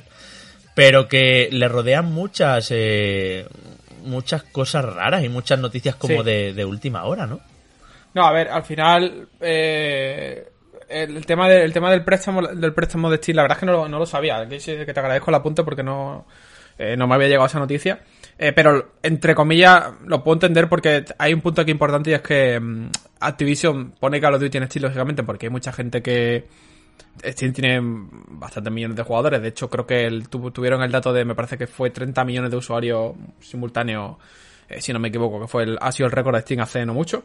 Eh, pero el core de venta de Call of Duty en PC, no para Activision por lo menos, no debería ser Steam. Tendría que ser Battle.net. Eh, no, no, no, podemos olvidarnos de eso. Entonces, al final, el hecho de mm, desactivar una funcionalidad em, de, de préstamo familiar en otra en una plataforma de la competencia, eh, a nivel comercial se puede entender. Que seguramente sea el dato que nos esté que nos esté faltando aquí. Eh, porque si tengo cinco personas con la misma cuenta de Steam en una misma casa, pueden jugar los cinco a Call of Duty, pues bueno, son ventas que se pierden ya no solo en Steam, sino también en, en Battle.net. Entonces yo eso lo puedo, a nivel de, de desarrollo de negocio, lo puedo llegar a entender. ¿Está feo? Sí. Eh, está tremendamente feo. ¿Y lo del Pero bueno, crossplay? ¿Cómo te lo tomas? Y lo de crossplay, eso sí que no lo entiendo ya, porque al final, eh, y aquí corregidme si me equivoco, Overwatch creo que tiene la opción de, mm, Sí. De, de seleccionar y de, de seleccionar crossplay si quieres jugar. De hecho, yo estoy jugando a Overwatch con, con Pepe Arcas, que lo conocéis, y, y es muy gracioso Y porque te él juega marca en qué y- plataforma está yo, él. yo juego en PC y siempre se está quejando y me dice, me dice siempre, un saludo Pepe, me dice, joder tío, cada vez que juego contigo me, se me da fatal porque no tengo el auto aim de consolas, porque al jugar en consolas se desactiva el auto aim Ah. porque yo estoy jugando en PC. Entonces, él va jodido. Eh, entonces, eso a nivel es una decisión muy tonta y yo creo que de política no, no me, no me, no me cuadra que por un tema 100% logístico eh, lo hayan tenido que hacer así porque hay otros juegos que lo hacen. Ya creo que pasamos ya la, la discusión de, de Sony no, no permite crossplay o PlayStation no permite cross o PlayStation no permite crossplay o, o Xbox no permite crossplay. Yo creo que esa discusión ya la dejamos atrás. Eh, está ya completamente integrado en todas las plataformas y si no un juego concreto como puede ser eh, Modern Warfare 2 no lo permite, eh, no es por la plataforma, es por, por una mera decisión.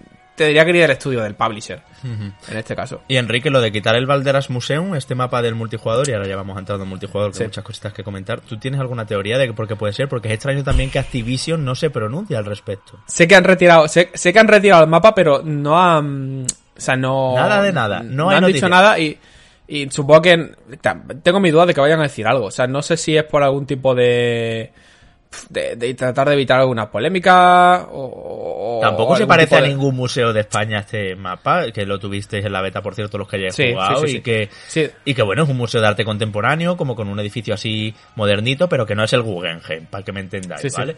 A ver, aquí, aquí no, no lo sé a ciencia cierta y no te puedo decir tampoco una especulación porque no sería tirarme un poco a la piscina, pero ya sabéis cómo funcionan los, algunos ciertos tipos de politiqueos eh, y puede ser puede ser cualquier tipo de causa, desde un desde que de repente eh, un museo similar lo haya visto, lo vio en lo viera en la beta y, y contactara a Activision y le dijera "Mm, este esto no puede estar ahí porque por copyright bla bla bla bla bla y le han tenido que tirar para atrás por eso. O en de un espacio de de- arte no queremos tiros, ya. A saber. o cualquier cosa. Sí, a sí. ver, yo creo que yo creo que más que un tema de un, un espacio de arte no queremos tiro, eh, que eso le tendría se la tendría que apelar a con todo respeto a los espacios de arte, pero se la tendría que apelar a, a Activision. Eh, Bueno. igual que igual que si John Wick se pone a pegar tiros en la siguiente película Sí, en una Wick se galería a pegar de- tiros en una galería de arte pues tío es, es una película yo creo que esto tiene más que ver si tiene y ya, ya veremos si lo llegamos a saber o no Eh, pero yo creo que este asunto seguramente tenga más cuando se produce algo, un- una situación de este tipo tiene más que ver con temas de copyright temas de temas legales y temas de abogados que Mm. Que temas de Jaime Rito porque se pegan tiros en, Ya, ya. en la galería Bueno, de arte de todas formas, está claro que si todo se arregla, acabarán sacando el mapa porque ya se ha jugado, está hecho perfectamente y todo Sí, eso. sí. De hecho, el 16 de noviembre, Enrique, sale el modo de MZ este, que de momento no está activo todavía y que es un poco como una, un multijugador, pero con una experiencia más realista, tipo Sí. Escape from Tarkov, por ejemplo, para Sí, que sí, sí. nos entendamos. Sí, sí, de hecho, eh, hay uno de los puntos más curiosos con el tema con el tema de Modern Warfare 2 y es el, el modo este de MZ que eh, creo que va conectado a, mm, a Warzone y no a mm, y no a Modern Warfare 2, si no me equivoco. Eh, y, mm, y es interesante por eso, porque al final una de las principales quejas que ha tenido el multijugador, Javi Manu, es el tema de la falta de innovación, o, o que sea más o menos eh, recurrente con respecto a las cosas que hace, en comparación con, con el Modern Warfare anterior. Y este modo de MZ sí que trae un poquito de, innovación a la que no es que traiga innovación al género, porque son cosas que otros juegos como Tarkov ya han hecho y llevan haciendo tiempo y lo llevan haciendo tiempo muy bien además, pero sí que es una experiencia completamente nueva para el usuario de Call of Duty que ya tuvo en, en su en su en su batería propia interna ya tuvo su experiencia completamente nueva con Warzone cuando Call of Duty dio el salto a Battle Royale Eh, y a mí me pica la curiosidad de ver este modo de MZ porque con, con Warzone lo que hizo Call of Duty muy bien es decir, vale, el género Battle Royale es extremadamente popular, vamos a Battle, Battle Royalizar un Call of Duty. Y con todas las normas, con todas las, digamos, las reglas que tenía, que tenía la saga, eh, plantaron un Battle Royale bastante, bastante divertido y bastante exitoso como es Warzone. Entonces, ahora mismo, este DMZ, eh, aunque la idea que nos estén vendiendo o que se pretenda vender es que es como el Tarkov, yo creo que no va a ser como el Tarkov porque el Tarkov es muy hardcoreeta y, y al final mm, el jugador de Call of Duty es un jugador, con todo respeto, me matará a alguien por decirlo, pero en, entre comillas plano. Mm. O sea, sabe lo que quiere, Sí, eh, juega con lo que quiere. Te entendemos, y- no se enfade nadie, te en- entendemos. O sea, por eso no sé que no se enfade nadie. O sea, que es un jugador sí. que quiere A, B y C. Y claro, si a ese jugador A, B y C tú ahora le metes hasta la Z, pues va a decir. Pero que te digo yo, te digo yo rápido que esto, esto va a ser de un tiro muerto. Que por cierto, Sí, sí. ya este Call of Duty ya es un poco de un tiro muerto, ¿eh? Porque si lo pensáis, todos los Call of Duty de Infinity War, siempre los que han hecho ellos, eh, se muere más rápido. No, no hay tanta absorción de balas hasta morir como en los de Treyarch o en los de Sledgehammer. O sea que, que eso ya tenerlo por sentado, que aquí se cae rápido. Sí, son como menos arcade. Y el, sí, y el ritmo es otro. Entonces, e- ese modo va a ser, pues, más heavy todavía, ¿no? En plan, te da un tirito por un lado, pum, muerto. Y, y eso lo hace más hardcore, más extremo, claro. Mm. Sí, y sobre los modos tradicionales, Enrique, porque al final, siempre que analizamos un Call of Duty, y los tres lo hemos hecho en diferentes eh, épocas de nuestra vida, eh, está el multijugador con los diferentes modos y siempre hay algún modo nuevo, ¿no? Y este año creo que es el modo noqueo. Y quería preguntarte que qué tal estaba y también la cantidad de mapas, que creo que son 15, si Creo lo que es adecuado y si y si están variados y tal y cual. Son unos 15 y Sí, no sí. recuerdo ahora mismo cómo, 15. cómo está planteado el- exactamente cómo está planteado el split, pero creo que son unos 10, digamos, para juego normal y otros 5 más enfocados a, a competitivo. Eh, el modo bloqueo, eh, divertido, pero tampoco me ha parecido mm, el acabose. Yo he escuchado a gente que Eh, dice que llega para quedarse, ¿eh? Que va a ser como A ver. el baja confirmada en su día, vamos. Seguramente sí, pero al final el espíritu que tiene, para que lo mencionas, el espíritu que tiene el baja confirmada, que sigue ahí todavía, eh, esto al final es, un, es una carrera de fondo. Entonces, si te digo ahora que el noqueo se va a quedar, mm, probablemente me lo estoy inventando porque, porque al final esto, lo bueno que tienen este tipo de juegos, para el bien o para mal de los estudios, es que los que deciden lo que se queda y lo que no se queda es la comunidad. Y, y si algo tiene Call of Duty es una comunidad enorme de peña y cada uno tiene sus gustos diferentes y habrá momentos en los que eh, un modo sea más eh, popular que otro y, y demás. A mí lo que sí me ha parecido el multijugador a nivel global es que es Call of Duty puro, es divertido. eh, volviendo un poco a lo que comentábamos al principio, recupera toda esa fanbase que, que el año pasado con Vanguard eh, se quitó de en medio y se quedó jugando al primer Modern Warfare todavía porque no quería porque no quería volver a la, a la guerra mundial. Eh, y esa gente vuelve ahora a casa por Navidad. Mm, Además, Enrique vuelve a Infinity War que tiene una progresión muy particular también. Igual que os he dicho lo de que los juegos de Infinity War eh, mueren más rápido, absorben menos balas, eh, Sí. hay, hay algunas características que yo con los años y con los reviews de Call of Duty he ido detestando también, y es que los de Infinity War, las pisadas se oyen mucho. Esto es una cosa que mucha gente eh, a, a- a lo mejor no lo sabe, pero pero es verdad que aunque el enemigo esté lejos, en, en los, en los Call of Duty de Infinity War, todavía a día de hoy, como pasaba antiguamente con los Modern Warfare originales, por ejemplo, merece la pena jugar con cascos porque se oyen muchísimo los pasos. Y luego también eh, la progresión es más lenta. Aquí la, no subes de nivel a lo loco como pasaba con otros que hace, pues eso, ¿no? Sledgehammer o, o Treyarch, sino que para llegar a un nivel 20, un nivel 25, un nivel 30, tienes que estar bastante Cuesta. tiempo. No, pero eso yo creo que va. Aquí entro ya un poco en la, en la, en la vena un poco más conspiranoica. Pero si os fijáis, eh, Overwatch 2, otra de las quejas que ha tenido a nivel de, de comunidad, y que además lo estoy sufriendo yo, es que la progresión es muy lenta. A ver, no es, verdad. extremadamente lenta, pero al final, Sí, si sí. no quieres pagar por el. Pues por el Season. Bueno, no el Season Pass, si no quieres pagar por el. Pase de batalla. Por el ba- pase de batalla, que me sale en inglés. Por el Battle Pass, eh, tienes que llegar, creo que al nivel 40 y pico para. Para poder desbloquear la primera. mm, La primera. Kiriko, que es la primera. 55, prueba héroe. querido, 55. Te, queda- 55. te quedan unos pocos más. Me quedan unos pocos más porque yo llevo jugando desde que salió. A ver, no, no es que esté jugando todos los días, pero sí que es verdad que dos, tres veces por semana, a lo mejor tres, cuatro horitas por semana caen. Y creo que voy a llegar al nivel 30. Entonces, sí, sí. es progresión lenta. Y yo creo que esto no viene tanto de Infinity War, que seguramente también, sino viene más de directrices de, de usabilidad y de, directrices de, de gestión de, de usuario y de administración del contenido de la propia Activision. De decir, oye, el tiempo que necesitamos que el tío esté jugando a esto para terminar convirtiéndolo en una venta de un, de un, de un pase de temporada o en una venta de un Battle Pass o lo que sea, es tres semanas. Claro. Si, o sea, si el tenemos que hacer que el tío esté tres semanas jugando, entonces la probabilidad de convertirlo en venta es mucho más alta. Pues, seguramente sea el razonamiento sea mucho más parecido en tanto en Overwatch como en como en Call of Duty de lo que creemos. No, es que hay gente que se sacaba, los lo, juegan bien a Call of Duty, muchos youtubers y eso, se sacaban los Sí. prestigios, ¿verdad? Manu Enrique lo habéis visto en, en, jornadas de review y es como, no, Mm. ya le he dado tres vueltas al marcador de, de niveles, como porque si yo soy nivel 17, ¿cómo es posible esto? En fin, de los 15 mapas que hablabais, 5, Enrique, son del modo masivo, 32 contra 32.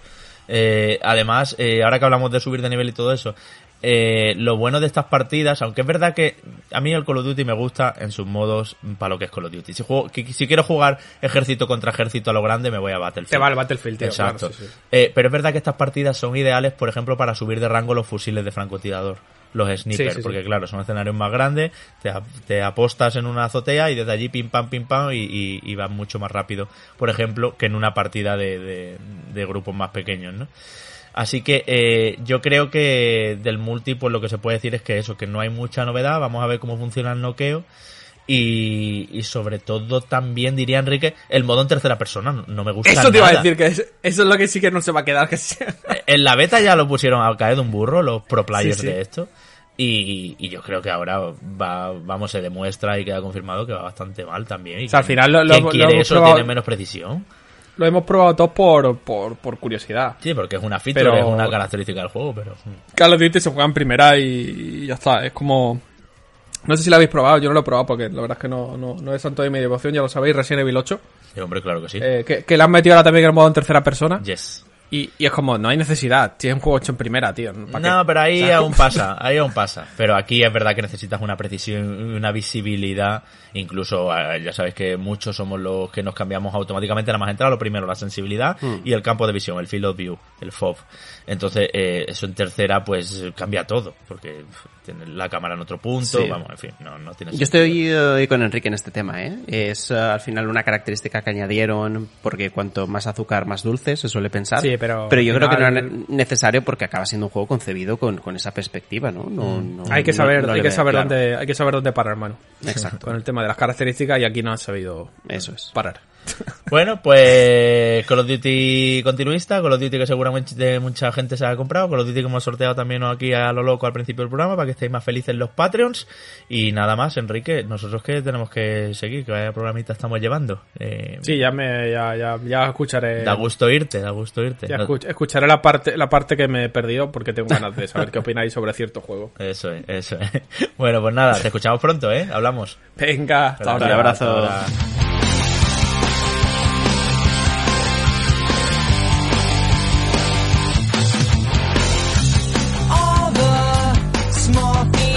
El 22 de febrero y 599 euros es lo que valdrá el pack de PlayStation VR o VR 2, ya sabéis, el casco de realidad virtual para PlayStation 5, junto a los dos mandos, los PlayStation VR Sense.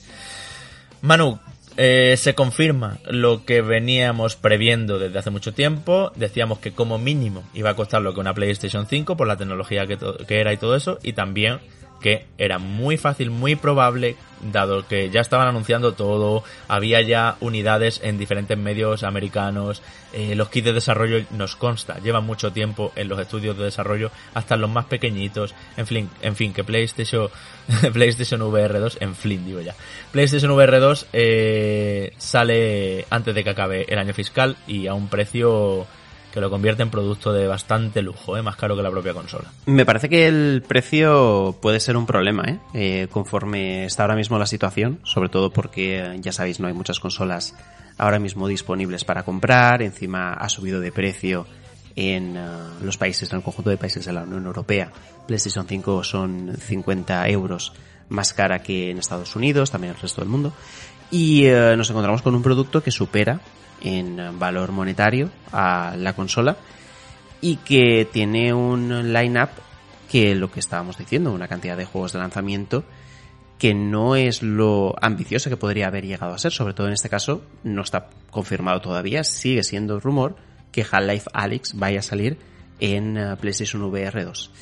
Entonces, no sé, me parecen un conjunto de noticias, de un contexto también que dificulta que la gente se lance, ¿no? De cabeza. También es verdad, y me contraargumento, el hecho de que la gran mayoría de gente que tiene ahora mismo PlayStation 5 son los que tú comentas, Javi, los early adopters, los fanáticos, en este caso, de la tecnología, también los fans de PlayStation o la gente que eh, le ha convencido la propuesta de PlayStation que se han comprado la consola en este caso, ¿no? Y es más fácil que este grupo de gente se compre las PlayStation VR 2 por delante de aquellos que se compren PlayStation 5 en el año 5, por ejemplo, ¿no? Que seguramente ya será en un contexto más, eh, más diferente.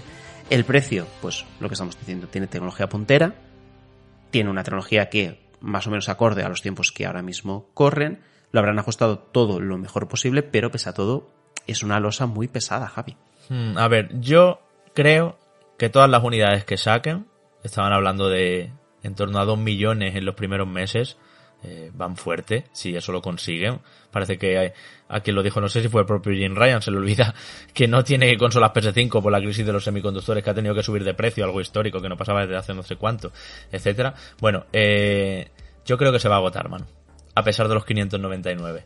Porque vivimos un momento donde vamos a ver cuántas unidades llegan. El 15 de noviembre, por cierto, se abren las reservas para que seáis unos ansias como nosotros y, y, lo queráis desde, desde el primer momento.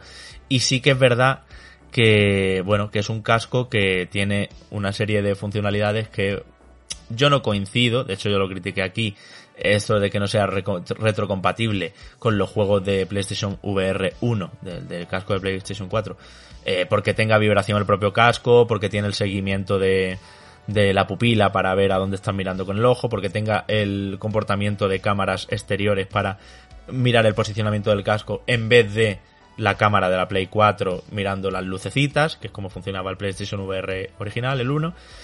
A pesar de todas esas innovaciones y a pesar de que sea la nueva generación de la VR, para mí si hay algo que lo pone en riesgo, y lo has comentado tú muchas veces y, ahora también, es el catálogo y que solo se apoye en Horizon Call of the Mountain como gran exclusivo. Que estará muy bien, pero no va a ser el nivel de Half-Life Alyx. Y yo creo que lo que tiene que hacer esto para terminar de consolidarse el plan maestro y el deseo y el sueño de PlayStation, de venderlo todo, de producir dos millones de cascos y que aún a 600 pavazos estén agotados, es incorporar a Half-Life Alyx. Porque Half-Life Alyx no es tan nicho. Half-Life Alyx Manu ya se conoce en muchas esferas dentro de que no están tan metidas en el mundo del gaming y muchas esferas que, que lo ven como una experiencia del futuro.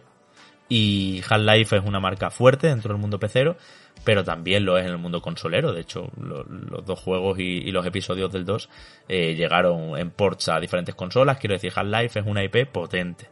Aunque estuviera ahora más dormida, porque nunca llegó Half-Life 3, pero bueno. Yo creo que esta, esta sensación de que Half-Life Alyx es, Half-Life 3, que he dicho ya muchas veces, la tiene gente que no está muy relacionada con el mundo del videojuego, ¿eh? Y que quiere probar eso, y que quiere jugar a eso. Y creo que sería el gran caballo, efectivamente, para que esto funcione. Porque ahora lo que tenemos es, según la información del PlayStation Blog, es 11 juegos confirmados, pero dicen que en los primeros días de lanzamiento habrá más de 20. Y mm, preveo precios altos, como siempre con la realidad virtual, e incluso algunos vienen ya de, de, otros cascos, como vimos en los State of Play anteriormente. Eh, ya sabéis, en los eventos de PlayStation se enseñaron juegos que ya habían salido en Oculus y demás. De hecho, yo algunos no los conocía y por el chat muy bien me decíais, cuidado Javi, que eso ya está en VR de PC. Pero también juegos como Pistol Whip, por ejemplo, que están confirmados de lanzamiento para PlayStation VR 2, que son de PlayStation VR 1. Y hay aquí la duda de si quien tenga Pistol Whip, perdón, para PlayStation VR se le actualizará gratis o no a este casco 2. Porque según el, no sé si era un, un, productor o un ingeniero de diseño, no sé quién fue, eh, en un podcast, ¿os acordáis que lo dijo?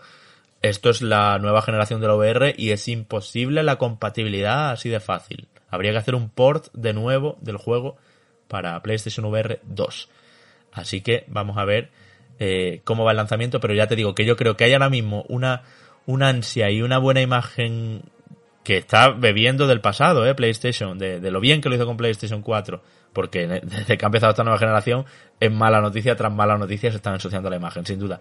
Pero hay ahora mismo todavía un vivir de las rentas de PS4 que creo que agotarán todo, lo, todo a una 599 euros. Hmm. Hay que eh, poner también en contexto eh, lo que es el precio con respecto al valor de la consola con lo que era cuando aparecieron las primeras PlayStation VR, que fue en el año 2016. Eh, las gafas con el pack eh, básico, es decir, sin, sin nada añadido, costaron eh, o costaban 399 euros. Sin mandos, ojo, porque aquí también estamos hablando de que te incorpora los dos sense, ¿eh? el de uno de cada mano. Exacto. Mm. Exacto, en este caso porque, bueno, decían también, bueno, sí, que con el DualShock 4 podías eh, manejarlo y tal, y los mandos te los sacaban fuera, y con pelados totalmente costaban 399 euros, ¿no? Una diferencia de 200 euros, sí que es verdad lo que apunta Javi con el tema de los mandos, pero, pero ahí está el asunto. Yo no, niego en ningún momento ni, ni, pongo en duda ni mucho menos que los costes de los cascos justifiquen el precio. Pero lo que sí que digo, y creo que es evidente, que eh, una persona como nosotros, por ejemplo, que se lo quiera o se lo plantee pillar como complemento o como parte del ocio principal, se tiene que rascar mucho el bolsillo ¿eh? para disfrutar de la realidad virtual, en este caso con, con PlayStation 5. No sé, aquí al final el problema... Manu, antes de que siga, que lo que ibas a decir es que valió el Project Morpheus, el PlayStation VR 1, lo mismo que una Play 4. Y aquí va a pasar un poco lo mismo, ¿no? Que va a valer, entre comillas, lo mismo que una Play 5. Bueno, la Play 5 vale 550, PvP... Un poquito más. En este caso... en este caso... Sí, 50 euros más. Pero... Vale más. Pero que al final, que, que lo que digo, que la reflexión del precio eh, viene dada siempre y viene condicionada por el catálogo. Mm. Y en aquel entonces la novedad creo que movía bastante más el entusiasmo de la gente de cara a estas gafas de realidad virtual, ¿no? Y el precio como que estaba en un segundo plano también, porque era el futuro del El futuro, sí, sí, sí. casi, casi. Yo creo que ahora es la madurez de la realidad virtual, ¿no? Y eh, yo creo que en cuanto a madurez, el catálogo no responde, el catálogo inicial no responde a ese momento de madurez. Que no es lo Ojalá mismo. esto cambie pronto. Que no es lo mismo la madurez, lo hemos comentado con God of War, que la sorpresa. Es que En, en su día, efectivamente, PlayStation VR 1 para mucha gente, nosotros no estábamos muy metidos, ya habíamos puesto realidad virtual de todos los colores y de todos los prototipos. Para mucha gente era la primera vez que se metía en un mundo virtual de esa manera. Mucha gente flipaba con la demo del tiburón. Mi madre se la puse y, alucinaba. Pero es que ya esto no es pues lo que decíamos con God of War y con God of War Ragnarok ya nos ya ya el buen trabajo ya se hizo. Ahora vamos a la madurez. Pues eh, aquí no estamos ya para experiencias. No cogemos uh, las PlayStation VR 2 para disfrutar de una experiencia más. No, aquí ya lo que queremos es juegos de gran calidad, juegos desarrollados específicamente para disfrutar en realidad virtual y que estén a la altura de lo que tú consideras que pueda llegar a ser el catálogo de, exclusivos, por ejemplo, de, de PlayStation, ¿no? Falta ver con lo de Mountain si realmente cumpliera. Yo creo que no. Yo creo que por lo que se ha visto no, no va a cumplir esas, esas expectativas tan altas o ese nivel tan alto, más que expectativas, ¿no? Un nivel alto. Yo creo que estará bien. AAA. Creo que estará bien, Manu, perdona que te vaya interrumpiendo, y que será a lo mejor como 8 o 10 horas, se sentirá juego completo, y además ya hemos visto los combates que van a funcionar, bueno, como en un anillo alrededor de las máquinas y tal, pero que vamos a tener bastantes herramientas a nuestro, en nuestro poder, y luego creo que funcionará bien, Manu, como eh, tablón de pruebas de lo que puedes hacer con los mandos, de cómo te vibra la cabeza cuando te golpean, pues lo de siempre. Como Astrobot mm, mm, funcionó para enseñar el DualSense, pues el, el este funcionará para enseñar las PlayStation VR 2, el Horizon Colon de Mountain, y además será el típico juego que lo veamos y digamos, vale, esto es totalmente imposible en PlayStation VR 1. Por X o por Y, porque está muy bien hecho el traqueo de mis ojos para ver dónde estoy mirando, porque funciona como un tiro en las cámaras exteriores para, para localizar el casco, y por lo que te digo, por la vibración, por la posición de mis dedos en el mando que la recoge perfectamente cuando tenso el arco, gatillos adaptativos y demás para sentir la presión de la cuerda tensada, eh, todo eso. Eso va a ser este juego. Y además creo que eso, que será larguito, 8 o 10 horas le, estimo. No va a ser una experiencia de hora y media como las que nos tuvimos que comer en los principios de la realidad virtual. No va a ser de London Haste, incluido en PlayStation VR Walls.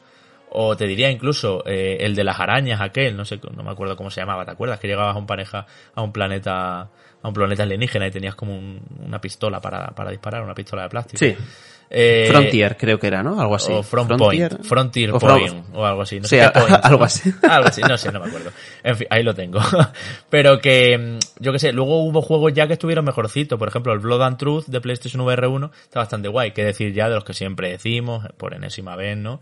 Del Astro, Astrobot eh, Rescue Mission y todo eso, que son fantásticos.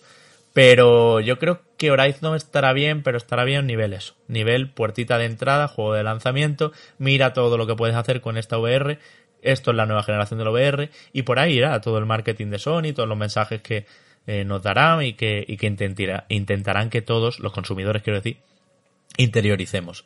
No creo que esté mal, eh, no quiero asustar a nadie, y no creo que sea corto. Ahora bien, precio completo, ¿eh? Porque ya hemos visto un pack, Manu, 649 con el juego. O sea que 50 pavos no los quita nadie por Horizon con los de Mountain. Yo ya te digo, hay mucha incertidumbre alrededor.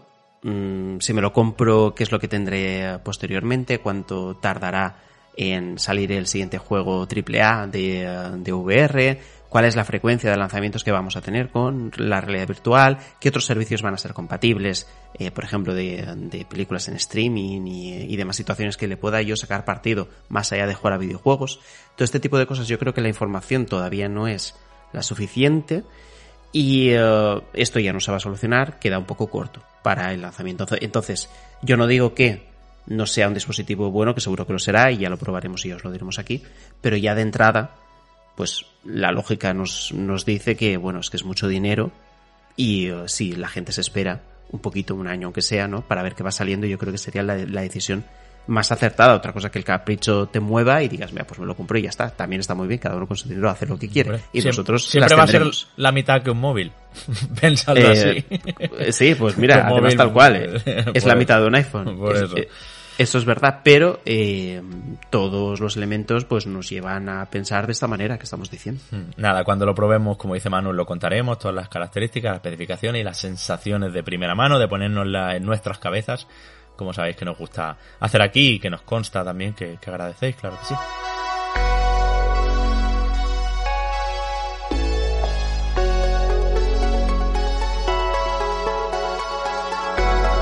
Esta semana, Manu, he estado, además de con Kratos y Atreus y compañía, con otros juegos eh, que llegan, pues bueno, a diferentes plataformas. Eh, por un lado, Signalis, lo teníamos eh, pendiente de la semana pasada, no nos dio tiempo, y ahora ya sí. Te tengo que decir que me llamó la atención porque vi muy, reviews muy altas. Como sabéis, es un juego que tenéis en todas las plataformas, pero los que tengáis Game Pass está ahí incluido. Y a mí no me ha gustado tanto, tío. Me ha parecido un juego de terror, survival horror, puro, ¿eh? Puro survival horror. Rollo, mm, busco en la habitación un documento y ahí está la contraseña de lo que tengo que poner para abrir la siguiente puerta y cojo este ítem que me permite arreglar esta llave que es la que abre la siguiente puerta. En fin, puro Resident Evil 1. Eh, tanto es Resident Evil 1, de hecho, que, que mm, los zombies se quedan en el suelo tirado y si no los quemas se vuelven a levantar. Eh, hay habitaciones seguras con un baúl interconectado como los primeros Resident Evil. Eh, hay seis casillas de inventario como había entonces para generarte ahí presión de qué es lo que me llevo, qué es lo que no me llevo, dejo esto, todo eso. Eh, la barra de vida es unas constantes vitales como en Resident Evil, o sea, un canteo de copia, ¿no? Pero me ha parecido tan Resident Evil, tan retro, que se me queda básico a día de hoy el, en el planteamiento de puzzles especialmente, no te digo ya en los combates y todo eso, ¿no? Estéticamente además es un juego con perspectiva no de cámaras fijas como era Resident Evil 1 por ejemplo, vamos a hablar de ese, o Resident Evil 2 o el 3 Nemesis, sino que es más bien Metal Gear Solid 1, el de PlayStation. Porque es como un 3D pero con unos pixelacos muy visibles, ¿sabes? Como si pusiera Metal Gear Solid 1 ahora, ahora y con, y con, y con pocos polígonos.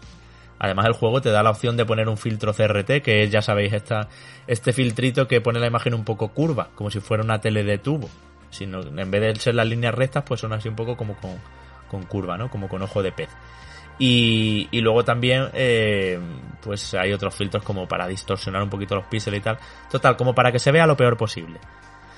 Y como no se ve nada bien, pues el juego te tiene que destacar a mucha distancia las puertas y los objetos con los que puedes interactuar. Como que los marca en rojo y los marca en diferentes colores. Tú entras a una habitación y te empiezan a marcar cositas con las que puedes interactuar.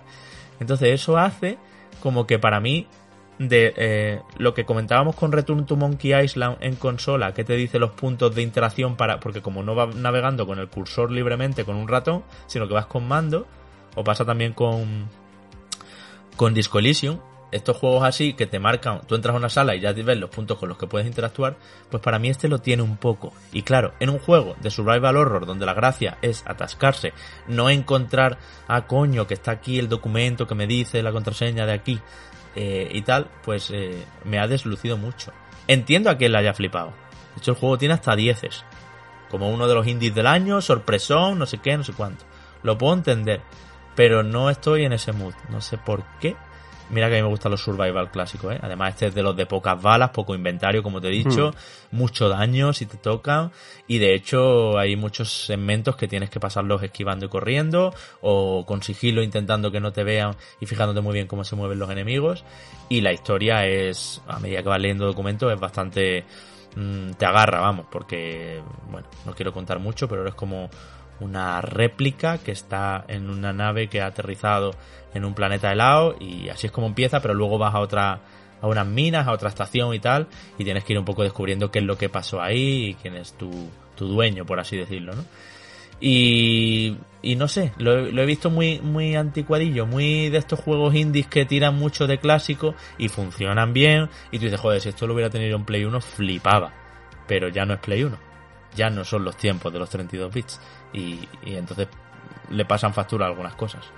Sí, a ver, pese a todo yo creo que funciona bastante bien esa mirada al pasado, el ver qué es lo que eh, se hacía en aquel entonces con todo este tipo de survival horrors que estás diciendo, ¿no? Principalmente como referente Resident Evil y eh, como lo trasladas hoy en día con toda la tecnología que tienes, también usando en este caso eh, imágenes pixeladas donde intentas transmitir al que está viendo que, bueno, no se intenta ser puntero a nivel gráfico, sino que la intención es que se vea así, pero es que aparte a nivel artístico sí que queremos eh, tener una identidad y yo creo que la tiene, ¿no? El juego tiene carisma sí, sí, sí, y, me parece que es el, el argumento principal de atracción a posibles compradores que pueda tener, ¿no? Más allá del propio género, obviamente que a quien no le gusta el género pues no, no se le va a acercar en, uh, en absoluto.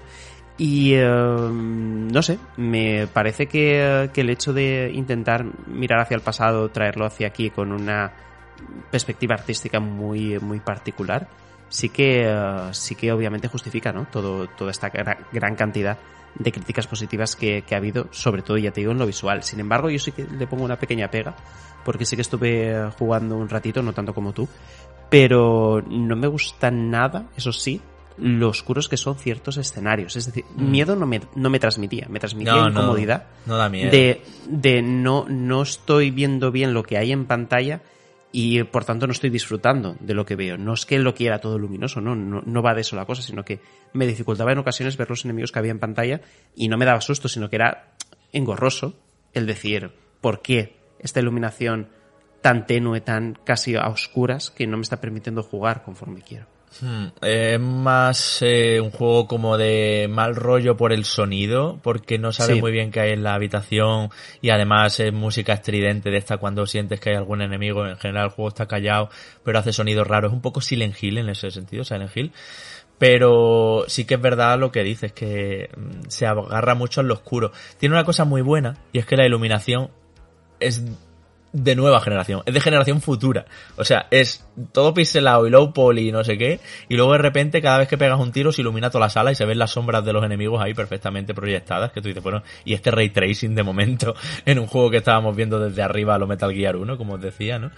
Pero, pero es verdad que para eso tienes que, tienes que disparar. No hay muchas balas, pero sí hay muchas armas. Que esta es otra. Y tienes que mirarte muy bien los slots en el inventario, las casillas que tiene. Porque los objetos también, una opción que hay es como clic derecho diríamos y, combinarlo con otro objeto del inventario, ¿no? Eh, eso lo tienes que hacer pronto para ganar eso, para ganar terreno. Y los baúles de las habitaciones de guardado, por Resident Evil, están hasta arriba de objetos muy pronto recogen mucho. De hecho, hay una cosa que me gusta mucho, muchísimo. Y es que los documentos, que son bastantes los que tienes que leer, eh, la presentación es igual que en Resident Evil. Esto es, párrafos muy cortitos, muy limpios, se te pone en oscuro el documento al fondo y párrafitos muy, muy... El juego está completamente en español, por cierto, ¿eh? en español de Latinoamérica, pero en castellano bastante neutro, vamos. La gente de España lo entiende perfectamente. Y... Mm, y hay otra cosa que me gusta también y es que tiene un, par de engaños, le he detestado yo diría, en sus aproximadamente 8 horas de duración, eh, de los escenarios muy muy buenos. Tiene algunas situaciones y diseños de nivel en Manu que te engañan y que tú dices, ah, vale, ¿sabes? Que te hacen clic, como tú has comentado antes, y que en ese momento eh, ves la genialidad del juego. Porque luego tiene otras sorpresas que no son tan sorpresas, las puedo contar, como algunas secuencias en primera persona, como para conocer mejor a, los personajes o a una determinada sala o qué pasó aquí o allá. Hay una radio que también es importante, más de lo que parece, ¿eh? porque puedes sintonizar diferentes frecuencias y te sirve para otras cosas, lo voy a dejar ahí para no spoilear algún puzzle, alguna situación. Eh, pero que mm, tiene, tiene visos de genialidad, pero no llega a ser para mí eh, el gran juego de terror de este año como he leído, que, que sí es para, para mucha gente. Mi consejo, eh, eh, si tenéis Game Pass, dadle un tiento sí o sí, porque empieza bastante bien además, empieza bastante clarito todo y ya a la 40 minutos o a la hora decidís si os engancha o no, si es el momento de un survival así de clásico o no, porque es verdad que también su ambientación de ciencia ficción en el espacio y pues con réplicas y todo eso, eh, pues os podéis imaginar, ¿no? También le da un atractivo enseguida y una serie de misterios a lo de The Space un poco, que, que sirven muy bien. Hay que tener en cuenta el mapa, tiene muchísimo backtracking, como lógicamente. Eh, puertas cerradas por todos los sitios, eh, puzzles muy interesantes algunos de ellos. Todo esto está, pero mmm, no lo he visto yo tan bueno, es a lo que venía, como si lo ha visto otra gente.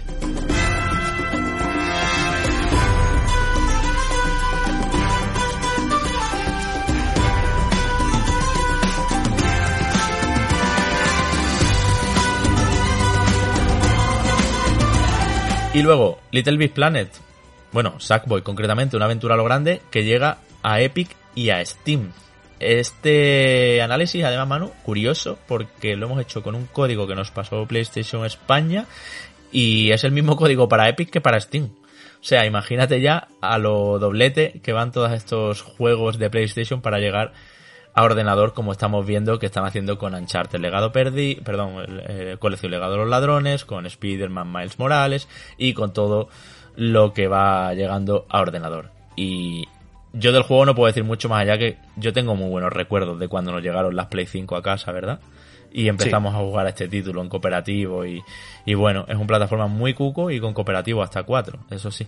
No sé si quieres comentar algo de los recuerdos y te hablo de la optimización porque es muy curiosa. Pues uh, es uno de los juegos que en aquel entonces yo creo que pasó bastante desapercibido porque la gente estaba a otras cosas, sobre todo a Miles Morales y Demon Souls Remake, pero jugado en compañía es súper, súper divertido y encima bastante dinámico. Antes estábamos hablando con God of War de que no, no estás quieto en ningún momento, siempre te van metiendo mecánicas nuevas o el backtracking al final eh, te permite explotar puzzles que hasta ese mismo momento no puedes resolver. Aquí es igual, en cuanto a eh, tienes un nivel donde te enseñan a hacer una determinada cosa, el siguiente haces, haces otra cosa distinta y estás así creciendo durante todo el juego. Y es un plataformas que parece que no, pero, pero os lo recomiendo muchísimo porque creo que incluso ni en el programa hablamos uh, demasiado de él. Hmm. 600 jugadores concurrentes ha tenido, es muy bajo el número, de hecho eh, uh -huh. se han mostrado ya preocupados desde PlayStation de que joder, Uncharted el legado de los ladrones llegó y colección legado de ladrones, que ya sabéis que es el 4 y el legado perdido. Llegó también sin hacer mucho ruido a PC, ahora vamos con este, tampoco hace mucho ruido ni vende mucho y, y como que veo desanimada PlayStation con su estrategia de llevar sus juegos a PC. Yo creo que es comprensible, dado que para mucha gente es una novedad esto. Es que la gente no se imagina que puede jugar a Horizon o a Death Stranding o, o a The Last of Us parte 1 en breve eh, en ordenador, ¿no? Entonces, eh, bueno, eh, te decía, que es curioso también el dato porque el juego corre en todos los sitios.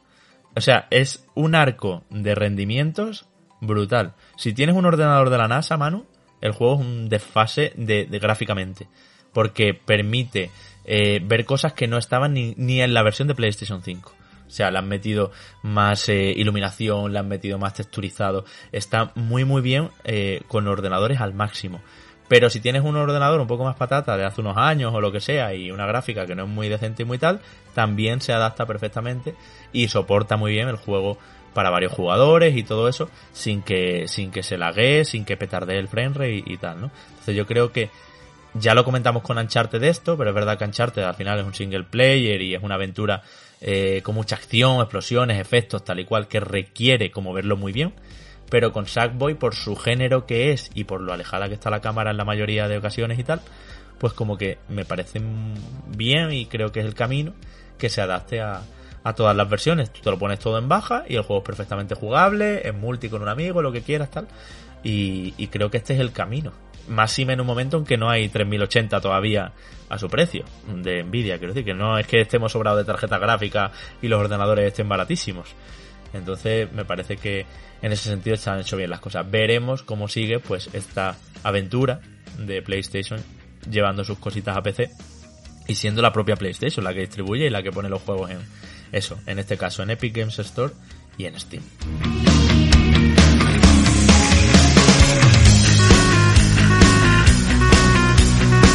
Y recogiendo ojos de Odín, cuervos dichosos, Manu, haciéndote el platino, porque ya te quedará poco con la cantidad de horas que le han metido, cerramos este programa con análisis de God of War Ragnarok ya hecho y seguimos mirando hacia adelante. La semana que viene tenemos nuevos juegos. Tú ya tendrás ahí entre ojitos ese Pentiment que te llama la atención. Correcto, ya miramos al horizonte, pero tampoco desviamos la atención de lo que nos ha gustado y lo que continuamos jugando. Y efectivamente, con mm. God of War Ragnarok, yo al menos voy a continuar dándole hasta, hasta seguramente, no sé si es el platino, pero no, no, no me motiva el platino en sí. Lo que me motiva realmente es terminar todos los favores, esas misiones secundarias que te aparecen y los enemigos más duros de, de esas eh, tareas eh, alternativas, que es donde estoy disfrutando muchísimo del, del gameplay. No hemos dicho horas antes, por cierto, pero completar la historia a mí me ha costado 38. Sí que es verdad que yo me he desviado más que tú con el tema de misiones secundarias y tal, pero yo le hago una proyección de completándolo todo sobre unas 50 o 60 fáciles. Sí, sí. Segurísimo, segurísimo. Y luego pues, para el platino seguramente algunas más por el tema de los cuervos y, y no sé qué. Así que uh, continuaré con eso, también con el Den Ring, que ojo que continúo también ahí dándole al Den Ring, y, uh, y Pentiment, a ver si uh, próximamente podemos ya hablaros cosillas de él. Mm, no, si la semana que viene también va a estar, va a estar gracioso esto, tenemos que hablar sí. de Sonic Heroes, Heroes, perdón, de Sonic Etcétera. En fin, nosotros seguimos trabajando como podemos, al máximo, eh, cumpliendo los embargos, ya sabéis, pues bueno, porque creemos que es bueno para el programa, bueno para el contenido, no haber salido esta mañana a las 7 de la mañana, sino salir a las 5 de la tarde para que así tuvierais toda esta información fresca. Y en comentarios os leemos a ver qué os ha parecido el programa, si os ha gustado, si estáis de acuerdo, si no. Y ya una vez que tengáis los juegos, por supuesto, pues también. Yo quiero saludar como siempre a todos nuestros Patreons, a los que hacen posible que sigamos adelante con Reconectados, a los que nos animan, claro que sí, con todo su apoyo, a que nos metamos las panzadas de horas que nos metemos, como os podéis imaginar, pero todo sea por la calidad de lo que decimos y la calidad del proyecto. Y en especial a los Patreons de nivel 3, a los Patreons VIP, como son Leobardo Garibay, Joaquín Martínez, Ramsés Okifi, Shadow I1, Duquelele, Pedro Amoraga, Alex Riesgo, V, Jorge Paul, Ángel Cloud, Nefil Green, Sacamuela Super Saiyama, Adriano Bicho, Eldelbar, Chapo, Mauro Pastorino, Alan Saez, Yosularios, José Antonio Ramos, Garruz, Garandaiz, David G, Saul Rivero, Langa GL, Jonathan Contreras, Manchego, Jorge Rodríguez, Cata, Starkov Rivian, Ercamud, Mireia 51, Solari 21, Etur, Bujito Totoro, Javi PG, Alex García, Carlos García Lastra, Alex Bepo, eh, Jesús Prieto, Antonio Camí, Salvador Escribá, Pepe Lesa, Andrés Montero, Adama Traoré, Sergio Benítez, Alberto Escolano, Alfredo Gil, David Hernando, Marcos Rodríguez, Héctor Rojas, Toto M, Miriam, Héctor JP11, Jesús Vega, Cuántico, Misneaus, Tor36, Petocum, Miguel Pérez, Neo Parker y Sergius Snake. Abrazo gigante a ellos, a todos, gracias por escucharnos todas las semanas y por compartir el programa con vuestros seres queridos, con vuestros amigos, con quien queráis, para que cada vez seamos más aquí, claro que sí, en la comunidad de Reconectados, que disfrutéis muchísimo estos días y de lo que viene la semana que viene. Chao, chao.